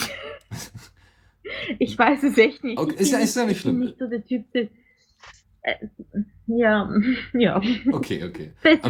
Also, Ja, also, ich, also ich denke, dass äh, viele Straftaten, wo jetzt nicht mit äh, gerade äh, finanziellen Unterschieden und so oder Unterschiedlichkeit der Leute oder der Situation äh, sind, auch aus äh, Spannungen entstehen, weil äh, wir sind halt in einer, wir sind in einer Gesellschaft, wo du sagst, äh, es entstehen Spannungen. Du sagst jetzt zum Beispiel Eifersucht. Hm? in der Gesellschaft, wo, äh, wo die Leute von klein auf groß geworden sind, damit, dass man halt sich äh, über Probleme abspricht und ausspricht, mag das, äh, wird es vielleicht gar nicht so stark eskalieren wie heutzutage. Klar, es wird immer diese Okay. Fälle geben Ja. und da muss man Lösungen finden. Nur ob wir jetzt in der Lage sind, wirklich diese Lösungen zu finden, wo dann vielleicht irgendwann mal äh, ganz anders geregelt werden, ist natürlich die andere Frage. Darüber nachdenken kann man auf jeden Fall und drüber reden. Okay, wunderbar. Ähm, ich ich würde jetzt noch mal ganz kurz zu Akrotos kommen, weil er hatte ja schon, du hattest ja schon netterweise im Chat geantwortet, äh, während Klingen gesprochen hatte. Und zwar, ähm, Akrotos hat geschrieben, äh, das mit, den, mit einer Ordnungskraft könnte man doch so halten wie mit dem Katastrophenschutz. Wenn einer gebraucht wird, werden bestimmte Leute in diese Ämter erhoben, aber es wird wieder abgeschafft, wenn man sie nicht mehr braucht. Aber nicht präventiv das Böse im Menschen sehen. Ähm, dann hast du Klingt doch. gut. Hört sich gut an, ne? ähm, na, also dann hattest du von Ordnern gesprochen. Äh, führ das mal noch ein bisschen weiter aus. Und zwar, ähm, wie das, äh, es ist halt so, klar, es wird immer Fälle geben, wo jemand eingreifen muss. Unbestritten auch in einer anarchistischen Gesellschaft. Was sicher nicht so häufig wie heute, aber es wird es geben. Im Endeffekt brauchen wir Leute, wo die Leute dann auseinander, äh, äh, auseinanderhalten oder wo halt entsprechend dann dafür sorgen, dass wieder äh, Ruhe in der Gesellschaft herrscht, beziehungsweise dass man halt dann äh, eine Lösung findet für die Probleme. Es ist ja öfters mal, dass ein Streit ist. Ich sehe es jetzt zum Beispiel bei mir äh, in der Nachbarschaft, da sind zwei Nachbarn, die tun sich seit über zwei Jahren wegen irgendeinem Apfelbaum äh, fetzen hier. Und ja, Die sind, also das ist schon ziemlich arg, weil der eine ist auf dem anderen schon mit der Mistgabel losgegangen. Mhm. Ui, ui, ui. Na. Ja, ich wohne auf dem Land. Ach so, ja. Da geht man nicht mehr mit der Kettensäge, sondern immer noch mit der Mis- Mistgabel, alles klar. Nee, also, äh, aber es gibt immer Streitigkeiten und nicht nur im Großen, sondern auch im Kleinen. Klar, ich denke, dass die Leute dann äh, irgendwann mal so weit sein werden, dass sie viele Sachen auch in der Diskussion oder mit einem Schlichter oder so re- regeln. Und deswegen Ordner ist das eine. Aber ich denke, dass man auch erstmal äh, die Möglichkeit schaffen muss, dass die Leute miteinander reden können, dass vielleicht noch ein Dritter dabei ist, wo das Ganze schlichten kann, beziehungsweise wo er vermitteln kann in der Sache. Und dass dann äh, auf diese Weise schon viele Sachen ausgeräumt werden können im Voraus, bevor es eskaliert. Dass eigentlich ein Friedensrichter so Ja, die Funktion hat, mehr so schlichtende Funktion hat, dass das eigentlich so ist es selbst. Also es wird anstatt ein Rechtssystem, wo alles festgeschrieben ist, wo sich zwar Anwälte quasi die äh, Paragraphen um die Ohren hauen, würde es mehr oder weniger eine Art Schlichtungssystem geben, wenn es wirklich zu in, äh, sehr intensiven Problemen kommt, dass man eben guckt, wie kommt man, wie kriegt man diese beiden Könnt- Streithähne zusammen. könnte es, es könnte sein. Wie gesagt, das Problem ist halt, wir sind ja alle von unserem jetzigen System geprägt. Wer weiß, was für Lösungen von Menschen gefunden werden, wo eben nicht mehr von so einem System geprägt sind. Mhm, mhm. Und äh, sehr anarchistisch. Ja, es, es ist aber wirklich so. Guck mal, äh, wenn ich jetzt mich, mich selbst betrachte, ich bin ein Produkt meiner Umgebung und meine Umgebung war alles anarchistisch. ja, deswegen, also äh, das ist ja auch Und deswegen, wir können, ja klar, wir, können- wir können das durchdenken, wir können verschiedenste Ansätze und so betrachten, aber äh, wie das dann die Leute, wo wir in, dies, in so einer Gesellschaft leben, handhaben werden, das wird schwer zu sa- vorauszusagen sein. Hm. Ähm, ich würde noch ein Argument äh, angehen, was vielleicht von, äh, von Gegnern des Anarchismus oder von, von anderen, äh, also jetzt mal abgesehen von, von der Geldgeschichte, aber äh, viele würden dann ja denken, dass man dann irgendwie wieder zurückfällt in, ähm, ja, in, in, äh, in Agrarwirtschaft, äh, äh, Wirtschaft, ähm, beziehungsweise Wirtschaft wäre es in der Form nicht, aber man würde quasi so ein bisschen ins Mittelalter zurückfallen, würde, würde vielleicht der ein oder andere entgegnen. Was wäre eure Antwort darauf? Das ist nicht, möglich. Weil wir haben Mhm. Technik, die ist, die müssen wir irgendwie am Laufen halten. Mhm. Wir haben Atomkraftwerke, die können wir nicht einfach abschalten, vergessen und Mittelalter und gut ist. Mhm. Auch wenn ich das gerne hätte. Gut, also Irgendjemand muss diese Dinge pflegen, irgendjemand muss gucken, dass diese Atomkraftwerke uns nicht um die Ohren fliegen. Und wenn sie um, uns um die Ohren fliegen, dass man immer irgendwie eine Technologie irgendwie entwickeln kann. Also wir brauchen Leute, die gut denken können und die das Zeug von mir aus abschalten oder umändern oder wie auch immer. Man muss Zeug warten. Wir haben, wir haben irgendwo Viren, erste Viren eingelagert im Keller und umgeändert und Gentechnik und weiß nicht was alles. Jemand muss das im Griff haben. Und auch da ist es wichtig, finde ich, dass die Forscher nicht nur, mehr, nicht nur klug sind, sondern dass sie auch wirklich, ja, sie haben enorm viele Macht, wahnsinnig Macht. Sie können sagen, hey Leute, ähm, wenn ihr jetzt nicht spurt, dann kühle ich nicht mehr. Und dann ist er einfach dumm gelaufen, oder? Bei einem Atomkraftwerk wäre die Drohung tatsächlich schon ein bisschen heftig. ja, das wäre echt Es arg. war, ja, das war jetzt ein bisschen übertrieben, aber wisst ihr, was ich meine? Mhm, mhm. Es Also muss wirklich auch ein Typ sein, auf den man sich verlassen kann. Und den muss man ja auch dann auch durchfüttern. Klar gä- gäbe es auch so etwas wie ein Bauernstaat oder was auch immer. Aber den, den muss man ja auch durchfüttern irgendwie, weil es ist schon wichtig, dass es den gibt, weil man, sonst können wir unsere, unsere, unsere Äpfel nicht mehr essen, oder? Das Hatten wir ja schon mal. Mhm. Ähm, ganz kurz, bevor, bevor äh, Sascha mit äh, seiner Antwort kommt, äh, Akrotos hatte noch geschrieben, man würde nicht ins Mittelalter zurückfallen, da der Wunsch, die Welt zu verbessern und einen gewissen Lebensstandard zu erhalten, nicht an Herrschaft gebunden ist. Stimmt. Sascha, du dazu? Gut, also von wegen, wir würden zurückfallen. Fangen wir erst mal mit der wirtschaftlichen Seite an. Wir produzieren heute wesentlich mehr, als wir überhaupt verbrauchen können. Wir produzieren Sachen für den Mülleimer auf gut Deutsch, sei es bei den Lebensmitteln, sei es bei der Technik. Ähm, ja, wir würden weniger produzieren. Warum sollten wir auch so viel produzieren, was wir nicht, nicht brauchen können? Äh, auf der anderen Seite würden wir aber auch Sachen produzieren, wo wir es nicht länger halten. Sprich, Beispiel, ganz klares Beispiel, meine Schuhe. Wenn ich jetzt hergehe und normale Schuhe kaufe und die sind die Sohle durch, dann kann ich die Dinger wegschmeißen, wenn sie im normalen Preissegment liegen. Mhm.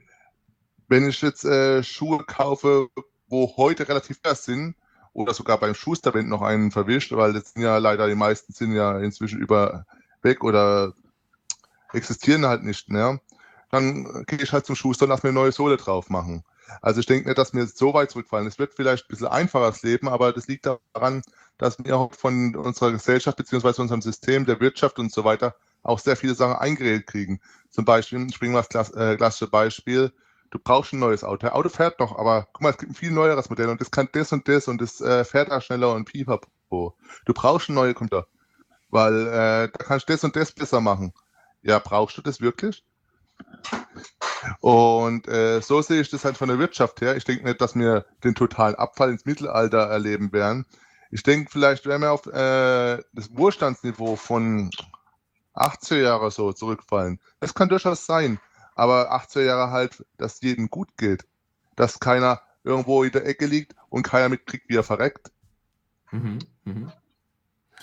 Und äh, klar, es wird immer technische Aufgaben geben, wo erfüllt werden müssen. Zum Beispiel jetzt von der jetzigen Zeit ausgehend äh, mit den Reaktoren. Klar, es wird Leute geben müssen, wo sich damit auskennen müssen. Es wird aber wahrscheinlich keine derartige Massenproduktion mehr geben wie heute. Es wird vielleicht vieles wieder im handwerklichen Sinne produziert, weil es macht einfach Sinn. Weil auch die Leute vielleicht Spaß dran haben. Ja, also sie würden ihre ja, Arbeit auch leben. Spaß. Genau, das ist ja auch der Hintergedanke, dass jeder hat Talente und äh, Fähigkeiten und diese Talente und Fähigkeiten will er ja auch irgendwie machen. Gefällt dir jetzt zum Beispiel, ich bringe mal das Beispiel, du kannst super mit Holz umgehen und so weiter ja, macht es dir Spaß, irgendwo in der Industrie zu äh, stehen, in der Halle und halt immer tausendmal am Tag dasselbe Handgriff zu machen? Wahrscheinlich nicht. Vor allem wird man dann sowieso und, in äh, Zukunft von Robotern ersetzt. Ja, Automatis äh, Automatisierung ist im Anarchismus eigentlich was Positives, weil es nimmt ja Arbeit ab. In unserer jetzigen Gesellschaft ist Automatisierung eigentlich folgendes: Es nimmt Arbeitsplätze weg. Mhm. Ja. Und wie gesagt, ich könnte mir sehr gut vorstellen, dass, wie gesagt, sehr viele Sachen handwerklicher gemacht werden, sei es alleine oder in Produktionskombinaten beziehungsweise äh, Kooperativen, wo man halt zusammenarbeitet. Klar gibt es dann auch wieder eine gewisse Spezialis äh, Spezialisierung, weil halt jeder hat eigene Talente. Und äh, deswegen ist aber nicht gesagt, dass alle zurückfallen ins Mittelalter oder so. Klar, es wäre einfacher, es dauert vielleicht äh, ein bisschen länger. Ich kann nicht einfach in den Laden gehen und kann sagen, ich brauche das, das und das und habe immer alles sofort verfügbar, jetzt abgesehen von Sachen, wo ich immer brauche, zum Beispiel Lebensmittel. Mhm. Aber ich bin ehrlich, wenn ich jetzt Schuhe brauche, das merke ich relativ früh, wenn ich Schuhe brauche.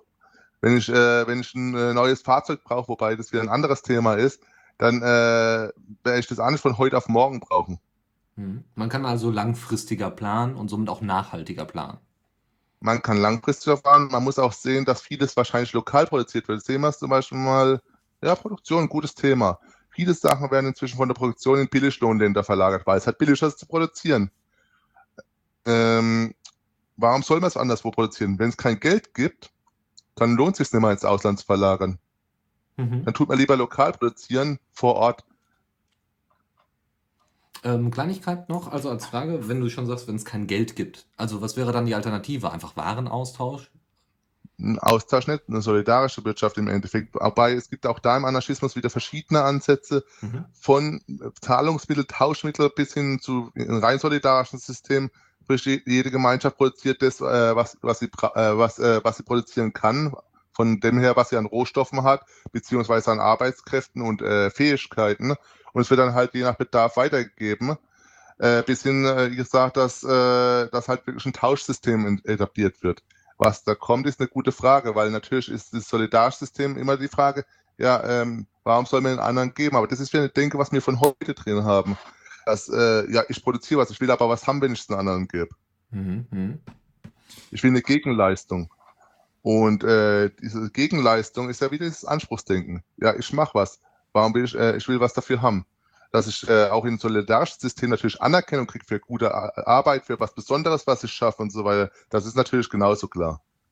Wunderbar.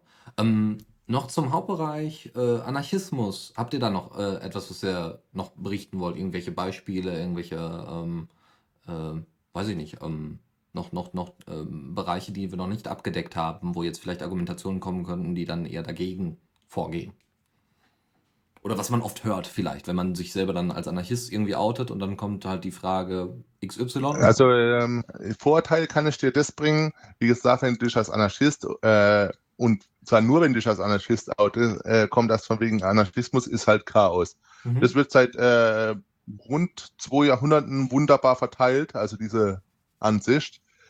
Wenn du dich als Libertärer out, äh, outest, also als jemand, wo freiheitlich orientiert ist, nicht liberal, sondern libertär, so ein kleiner Unterschied hier, äh, dann wird man gefragt, was ist denn das? Mhm. Aber Anarchismus ist leider ein ziemlich verbrannter Begriff dahingehend. Okay. Gut, vielleicht. Ja. Vielleicht sollte man den Podcast dann auch umbenennen, wenn wir das dann später online stellen. nee, ich hoffe nee, mal nicht. Sind, nein, nein, nein. Sonst sind die Leute völlig verwirrt. okay. Ja, Klinge, bitte. Ja, ich finde ich finde auch, man muss nicht unbedingt ein Chaot sein, um jetzt diesen Begriff zu, benu zu benutzen. Es kann auch durchaus etwas Positives sein. Anarchismus. Also es ist nicht böse und schlecht, sondern ich finde es eigentlich, ich finde, du hast anfänglich nicht gesagt, das ist Zukunft. Mhm. Für mich ist Anarchie Zukunft auch wenn es für viele ein Schreckgespenst ist und äh, dann haben wir nichts mehr und und und und. Es stimmt gar nicht. Man hat gewisse Fertigkeiten, wie Ravenberg gesagt hat, die einen können Schuhe machen, die anderen können Geschichten erzählen. Vielleicht haben wir dann wieder Zeit für Kinder. Vielleicht, wir haben dann andere Probleme, wir haben andere Qualitäten. Und auch andere Lösungsmöglichkeiten. Und andere Lösungsmöglichkeiten, genau. Mhm. Ja, wunderbar. Anarchismus ist Zukunft. Äh, außer, außer Sascha, du wolltest doch was dazu sagen? Ähm, ja, es, ähm, andere Ziele. Anarchismus ist Zukunft, definitiv, aber es äh, einfach äh, ist auch so, Anarchismus ist Ordnung.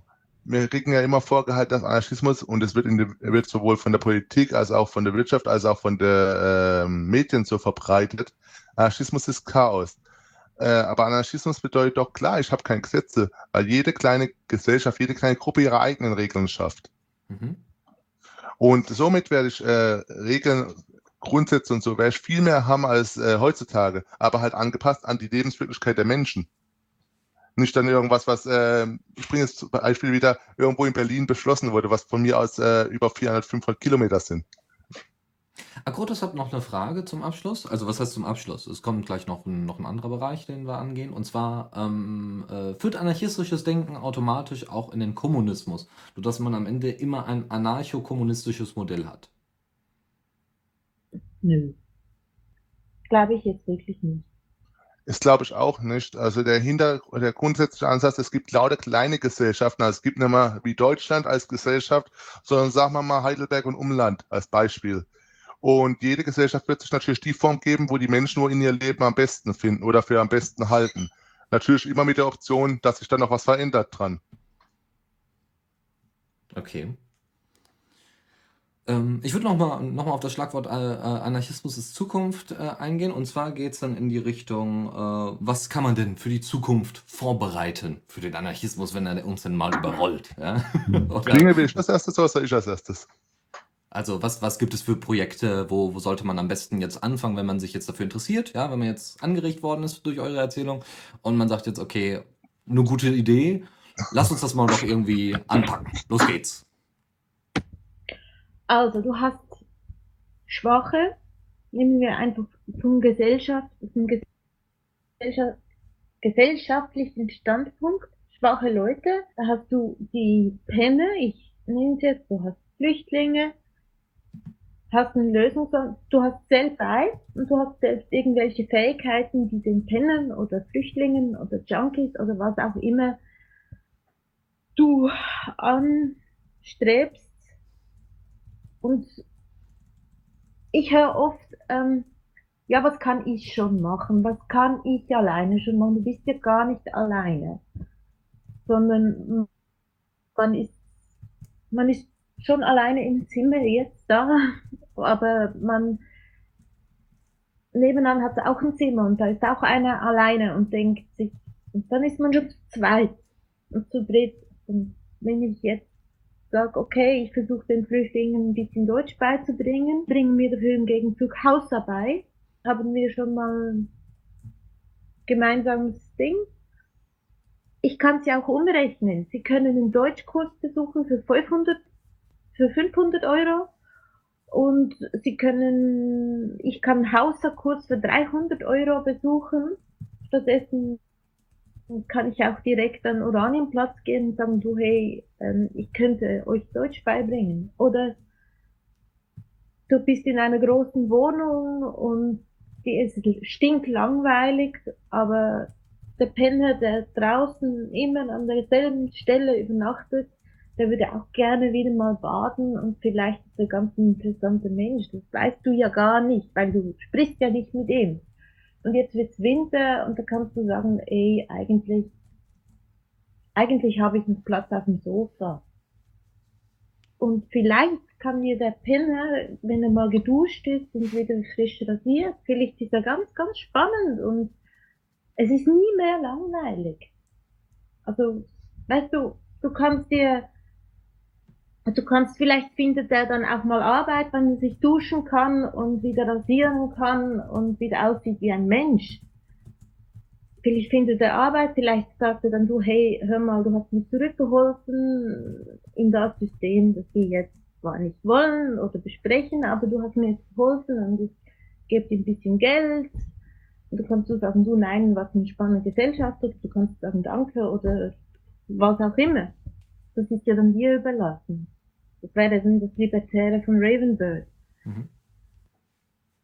Gut, also was kann ich tun oder was können wir tun und was, äh, wie kann ich mich da tiefer reinarbeiten? Fangen wir an, was wir tun können. Organisation in kleinen Gruppen, Projekten, Vernetzung des Ganzen. Weil es ist ja so, wenn wir jetzt zum Beispiel betrachten, was in äh, Spanien war in 1930er Jahren, wo es ja ähm, anarchistische Gesellschaften in Barcelona und so gab, was war, was war geschehen? Die damalige ähm, CNT hat fast 30 Jahre lang Vororganisation getroffen. Sie hat Überzeugungsarbeit geleistet, sie hat sich für die Rechte der Arbeitnehmer eingesetzt, sie hat äh, Parallelstrukturen entwickelt. Natürlich muss man sagen, dass der Unterschied zwischen Reich und Arm damals viel krasser zutage getreten ist als heute. Aber auf der anderen Seite ist es für mich, äh, ist meiner Meinung wichtig, dass man den Leuten zeigt, es gibt auch eine Alternative. Es gibt nicht nur das, was ihr jeden Tag vorgekaut kriegt in den Medien wie man sich selbst einbinden kann, beziehungsweise weiter äh, in die Sache einsteigen kann. Gut, es gibt verschiedene Organisationen, es gibt zum Beispiel hier im deutschsprachigen Raum die Föderation deutschsprachiger Anarchistinnen, es gibt aber auch Teilorganisationen, wie zum Beispiel das anarchistische Netzwerk Südwest und natürlich auch sehr viele kleinere Gruppen und Zusammenschlüsse. Darüber hatten wir es ja letztes schon mal, Dennis. Mhm. Und natürlich, was, was für mich auch ganz wichtig ist, man sollte offen auf die Leute zugehen. Äh, Dinge hat es ja schon erwähnt, von wegen äh, auf den Penner zugehen oder so. Ja klar, ich habe auch schon öfters mal in Heidelberg, wenn ich da jemanden sehe, habe, habe ich gesagt, komm, ich lade dich zum Essen ein oder ja, äh, mach das oder mach jenes. Man muss mit den Leuten in Gespräch kommen, man äh, muss die Leute vorurteilsfrei in der Hinsicht behandeln, weil viele Leute sehen da, guck mal, der Penner hängt da in der Ecke rum und der schafft das sowieso nicht, der will äh, auf guter Schnur Geld abziehen. Ich, ich setze mich dann zu den Leuten zum Teil hin und rede mit den mich mit ihnen austauschen und so. Und das ist äh, meiner Meinung nach auch eine sehr wichtige Sache von der Haltung her, dass man äh, vorurteilsfrei äh, dahin geht. Klassisches Beispiel dafür, ich habe es damals in Heidelberg im Café Gegendruck erlebt. Da war ein Treffen von der libertären Gruppe in Heidelberg und wir waren da unten und da kann ja jeder kommen, wie er will. Auf jeden Fall sind auf einmal ein paar Punks vorbeigekommen. Der eine kam aus Tschechien, der andere aus Polen und der dritte, wo kam der aus Spanien her. Wir haben uns ziemlich in Englisch unterhalten. Aber es war eine absolut vorurteilsfreie Sache. Mhm. Und das ist auch ein Problem, dass viele Leute halt diese Vorurteile, und sei es, seien sie offen oder seien sie verdeckt, von der Erziehung, von der Gesellschaft her in sich haben. Und deswegen finde ich, dass es sehr wichtig ist, offen auf die Leute zuzugehen und äh, nicht immer gleich die Vorurteile oder das Hintergedanke, ja, da war doch das oder war jenes äh, im Hinterkopf zu haben. Im Endeffekt könnte man vielleicht äh, sich das im, im Kopf so zurechtlegen, derjenige, der da vielleicht an der Straßenecke bettelt, ist vielleicht jemand, der eine wunderschöne Geschichte zu erzählen hat und man hat nur die Möglichkeit, diese Geschichte zu hören, indem man ihn einfach mal anspricht. Ja, klar. Es kann auch sein, dass der schon irgendwelche Fähigkeiten hat, wo, wo wirklich äh, Sachen macht, wo wunderschön sind, aber halt irgendwie vom, vom Leben gebeutelt wurde. Kann auch sein. Mhm, mhm. Ähm, ansonsten haben wir noch äh, ein, zwei Fragen, glaube ich. Äh, das ist gerade ein bisschen unübersichtlich geworden. Und zwar war die Frage, äh, aber Anarchie und Kommunismus schließen sich, äh, nicht Kommunismus, sondern Kapitalismus, schließen sich Anarch äh, Anarchie und Kapitalismus aus. Äh, ja. in, in, meiner Hinsicht klar, ja. Es gibt zwar die Anarchokapitalisten, ne, wo sich auf die anarchistische äh, Linie beziehen, aber die haben meiner Meinung nach halt nichts mit Anarchismus zu tun. Die haben es nicht begriffen. okay, das heißt, der, der, der Begriff Anarchie wird da auch wieder miss, missverwendet. Ja, im Endeffekt, ja, ja klar, die Anarchist, äh, Anarchokapitalisten, die sehen halt das kapitalistische System und äh, eine möglichst große Freiheit dieses kapitalistischen Systems. Und zwar ohne Einschränkung durch den Staat. Mhm, mh. Äh, es wird hier, wie gesagt, von Akrotus noch so ein bisschen den kommunistischen Bereich betont, so von wegen, ob man da nicht doch noch die kommunistische Idee, also die urkommunistische Idee von Marx und Engels, dann ein bisschen vielleicht noch mit reinbringen kann. Ähm, warum, also wo, wo gibt es da nochmal eine etwas klarere Abtrennung, warum Anarchismus nicht dasselbe also, ist wie Kommunismus? Kommunismus, äh, man muss ein bisschen tiefer greifen.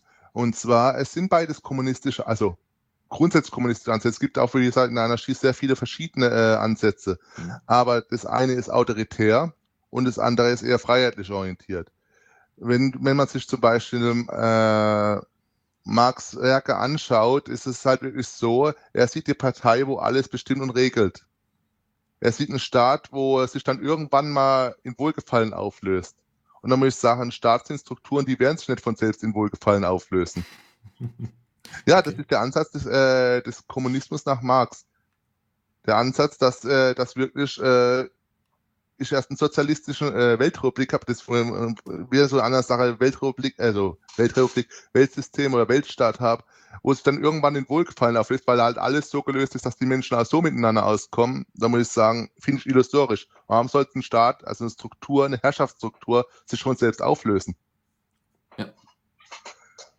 Ähm, Gut, äh, ich würde jetzt noch, noch ein bisschen, äh, also wir hatten ja jetzt gerade noch schon mal darüber gesprochen, dass es noch so äh, äh Organisationen gibt, ne, zum selber gründen so ungefähr äh, oder zum, zum Beitreten. Ähm, ja, grundsätzlich könnt, kann man auch selbst Gruppen gründen. Man kann auch, äh, man kann, wie gesagt, über die einzelnen Gruppen gehen. Ich habe zum Beispiel das Problem momentan, dass ich beruflich bedingt, privat bedingt kaum noch nach Heidelberg komme in den letzten äh, Monaten und deswegen selbst hier in der Gegend Leute suche, beziehungsweise eher in meinen Arbeitsort aber äh, also man kann direkt über diese anarchistische äh, Netzwerk Südwest zum Beispiel gehen oder über die Föderation deutschsprachiger Anarchisten, aber auf der anderen Seite ist es halt immer äh, relativ schwierig, Leute zu finden. Je ländlicher, umso schwerer.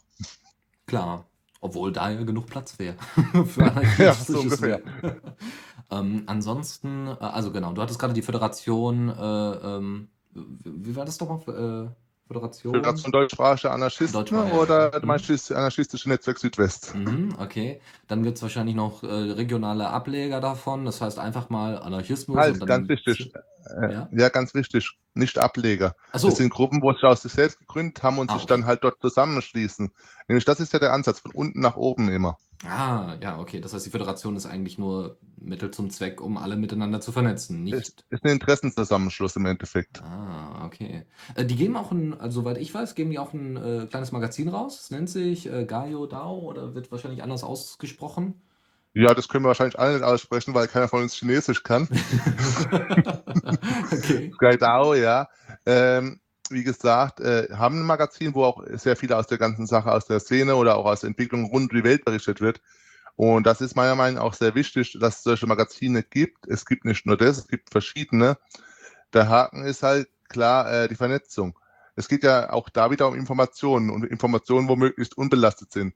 Weil schauen wir jetzt zum Beispiel in die Ukraine, was da an Informationen kommen. Was du in den Mainstream-Medien siehst, das ist ja ziemlich eingefärbt, sagen wir mal so. Genau dasselbe, wenn ich nach Dings nach äh, in den arabischen Raum momentan schaue. Mhm. Jo. Ähm, dann, äh, ja, ansonsten Informationen über äh, den Anarchismus. Wie kriegt man die denn am besten? Jetzt mal abgesehen von den einzelnen regionalen Organisationen, Blogs oder sowas, die man empfehlen kann? Also es gibt da verschiedene Seiten. Es ist halt blöd, wir hätten eine Seite vorher vorbereiten sollen. Dann geht um ja, als Können wir auch nachträglich machen. Also wir werden in den Show Notes, wir werden das sowieso nochmal äh, dementsprechend präsentieren auf der Webseite von The Radio CC und dann werden wir nochmal eine Auflistung machen von einigen Blogs, die man vielleicht empfehlen kann. Ja, da könnt ihr dann noch ganz in Ruhe das zusammensuchen. Aber wenn ihr jetzt so beispielhaft einfach nur so zwei nennen könnt. Also vielleicht ein guter Anlaufpunkt ist Anarchismus.at, finde ich sehr gut als Anlaufpunkt. Dann die Anarchopedia, gibt es auch, ja, Gegenstück zur äh, Wikipedia. Äh, natürlich die Netzwerke, die großen, äh, auch Kontakte. Es ist am besten wirklich auf die Leute zuzugehen, weil äh, ich sag mal so, Anarchisten beißen nicht. und ähm, man kriegt da sehr gut Informationen. In vielen Gruppen haben auch entsprechend äh, Vorräte an Büchern und Pipapo angelegt, um äh, sich ein bisschen informieren zu können. Zum Beispiel in Heidelberg habe ich es erlebt. Also im Café Gegentrud ist eigentlich ein großer Kellerraum und da haben wir noch einen Nebenraum und der ist voller Bücher. Und da kannst du jederzeit was ausleihen, oh, wenn du da Informationen haben willst. Natürlich ist es auch sehr schön, dass du im Internet inzwischen relativ viel Texte findest. Mhm. Gut, Klinger, du noch äh, äh, Empfehlungen? Ja, also es gibt da ja den Stauwasser, den gibt es mittlerweile wieder. Anarchie. Ja. Stauwasser, der mm, als Buchform, Printform, Ausgabe, die die ist wieder erhältlich. Stimmt genau, hab schon was du da gesagt hast. Ja. Also man kann es auch als Medium haben haben, ist noch cool, weil steht da drin, ähm, man kann es auch anarchistisch lesen. Man muss nicht von links nach rechts, von vorne nach hinten, sondern man kann auch. ja klar, das ist also. Das steht wirklich, steht wirklich im Vorwort, man kann es anarchisten, man kann es von hinten Schön. nach vorne, und, ja, wie man will. Ja klar, es sind halt verschiedene äh, Kapitel ja. eingeteilt und Themengebiete, das ist eigentlich sehr schön gemacht. Auch wenn man jetzt nur was nachschlagen wollte, um sich da ein bisschen zu vertiefen, ist es eigentlich sehr gut geeignet. Ja. Ja, und dann gibt's noch, ähm, also wer in Berlin wohnt, der kann natürlich an der Manteuffelstraße, kann ich jetzt ein bisschen Werbung machen für äh, den Revolutionsbedarf. Mhm. Da hat ein Laden, der heißt so. Und der meint das so. Ravenbird war mit mir da ja. drin. ja. Keine Rucksäcke. ja, keine. Er hat, ja, aber die, er hat Phobien, die wechseln täglich eigentlich. Ach so. ja, aber keine Rucksäcke, das war irgendwie nicht gut. Da hat er ähm, Phobien entwickelt von Dieben. Also kannst du alles haben. Auch wenn du eine Gasmaske oder so brauchst, kannst du alles haben. Da kriegst du alles, ja, das stimmt. Ja, das, ja, das stimmt. Das, den Laden kann ich jedem angehenden Anarchisten oder auch Leute, die einen Sinn für Pizza Jahre haben, aber nicht unbedingt Anarchisten sind, kann ich unbedingt empfehlen an der Manteufelstraße. Was vielleicht auch noch interessant wäre für die Leute, wo in Wien sitzen, da gibt es seit nicht allzu langer Zeit eine anarchistische Buchhandlung. Das ist die Ölweingasse 36.5 in Wien, wie gesagt. Mhm. Ja, sonst, äh, also haben wir irgendwas vergessen? Muss noch, äh, gibt es noch irgendwelche Informationen, irgendwelche Sachen, irgendwelche äh, so letzten Sätze, die ihr noch loswerden wollt? Dann bitte. Ja, Kommen gut. mir nachher in den Sinn. Hm? Die kommen mir dann garantiert nachher in den Sinn. Okay. Ja klar, das ist abgesprochen, das ist so festgelegt. Immer ja. hinterher. gut, ähm, ich denke, dass nicht nur Anarchisten, sondern auch viele andere an Veränderungen im System kämpfen. Wir kämpfen halt gegen das System direkt. Das kann nach Meinung einiger Leute nur offensiv in einer Revolution passieren. Das kann aber auch äh, passieren, indem man wirklich äh, die Menschen zusammenbringt, indem man das Ganze vernetzt und so den Leuten hilft, äh, eigene, äh, eigene Freiräume zu schaffen. Mhm. Und da kann sich dann ja jeder dran beteiligen, wenn er vielleicht durch die Sendung oder durch andere Channel darauf aufmerksam geworden ist. Genau, es gibt halt wirklich sehr viele Informationsmöglichkeiten heutzutage, Internet sei Dank, und auch durch die Organisation. Wie gesagt, wenn man zum Beispiel auf das anarchistische Süd äh, Netzwerk Südwest geht oder auch äh, generell auf das, die Föderation Deutschsprachischer Anarchisten, ne, wird man dort zahlreiche Punkte finden, ne, wo man sich informieren kann, wo man die Leute einfach mal ansprechen kann. Wie gesagt, sie beißen nicht, geht hin, redet mit den Leuten. Sie werden euch erzählen, was ihre Meinung ist und auch immer bedenken, jeder hat da ein bisschen andere Meinung, weil Anarchismus ist kein geschlossenes System, sondern das ist was für Leute, die selbst denken wollen. Gut, Klinge ist dir noch was eingefallen? Ansonsten ist es nicht schlimm, wenn nicht, aber halt so wird das Ganze so schön abrunden. Also das mit dem selben, selbe Denken, das ist, finde ich sehr gut. Da schließe ich mich an. Ähm, ja, das viele Punks eigentlich Anarchisten sind eigentlich, kann man auch noch verallgemeinern sagen. Ich habe heute noch ähm, Hilferuf bei den Punks gesagt, was sage ich um Gottes Willen? Und die haben dann gesagt, äh, ich solle sagen, ich solle ausrichten, dass sie eigentlich wirklich Lust hätten, die Welt zu verbessern, aber die Welt ist halt einfach blöde, um zuzuhören. Ich würde dann gerne noch einen Satz anbringen, wo ich letztlich gehört habe. Und der war kein Gott, kein Staat, kein Vaterland. Benutze deinen eigenen Verstand. Wow. Ich würde das tatsächlich dann als Schlusswort nehmen und bedanke mich ganz, ganz herzlich bei euch beiden. Es hat wahnsinnigen Spaß gemacht und war hoffentlich für viele, viele Hörer und für mich persönlich auch äh, äh, mit wahnsinnig vielen Informationen gefüllt und, und erstmal Sachen zum selber denken, genau. ja, ja gut, war es äh, eine Premiere. Noch nie sowas mitgemacht, aber ja, ich denke mal, wenn man es ein paar Mal macht, dann wird man sicherer in der ganzen Sache und dann wird es auch wesentlich einfacher. Danke dir. Ja, gerne, gerne. Ja, danke. Gut, dann würde ich äh, sagen, die Sendung gibt es, äh, wie gesagt, im Nachhinein sowieso nochmal zum Anhören. Äh, wer jetzt einige Sachen so auf die Stelle nicht mitbekommen hat oder sonstiges, äh, wird dann auch online gestellt.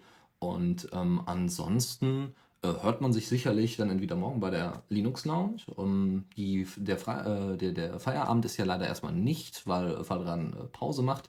Und ansonsten hoffe ich natürlich, dass allen Hörern dieses Interview gefallen hat. Und äh, die besten Bits wird man sich dann sicherlich rausgreifen können. Ähm, dann bis zum nächsten Mal und nochmal vielen Dank an euch beiden. Vielen Dank dir. Danke auch. Auf Wiedersehen und noch einen schönen Abend. Tschüss.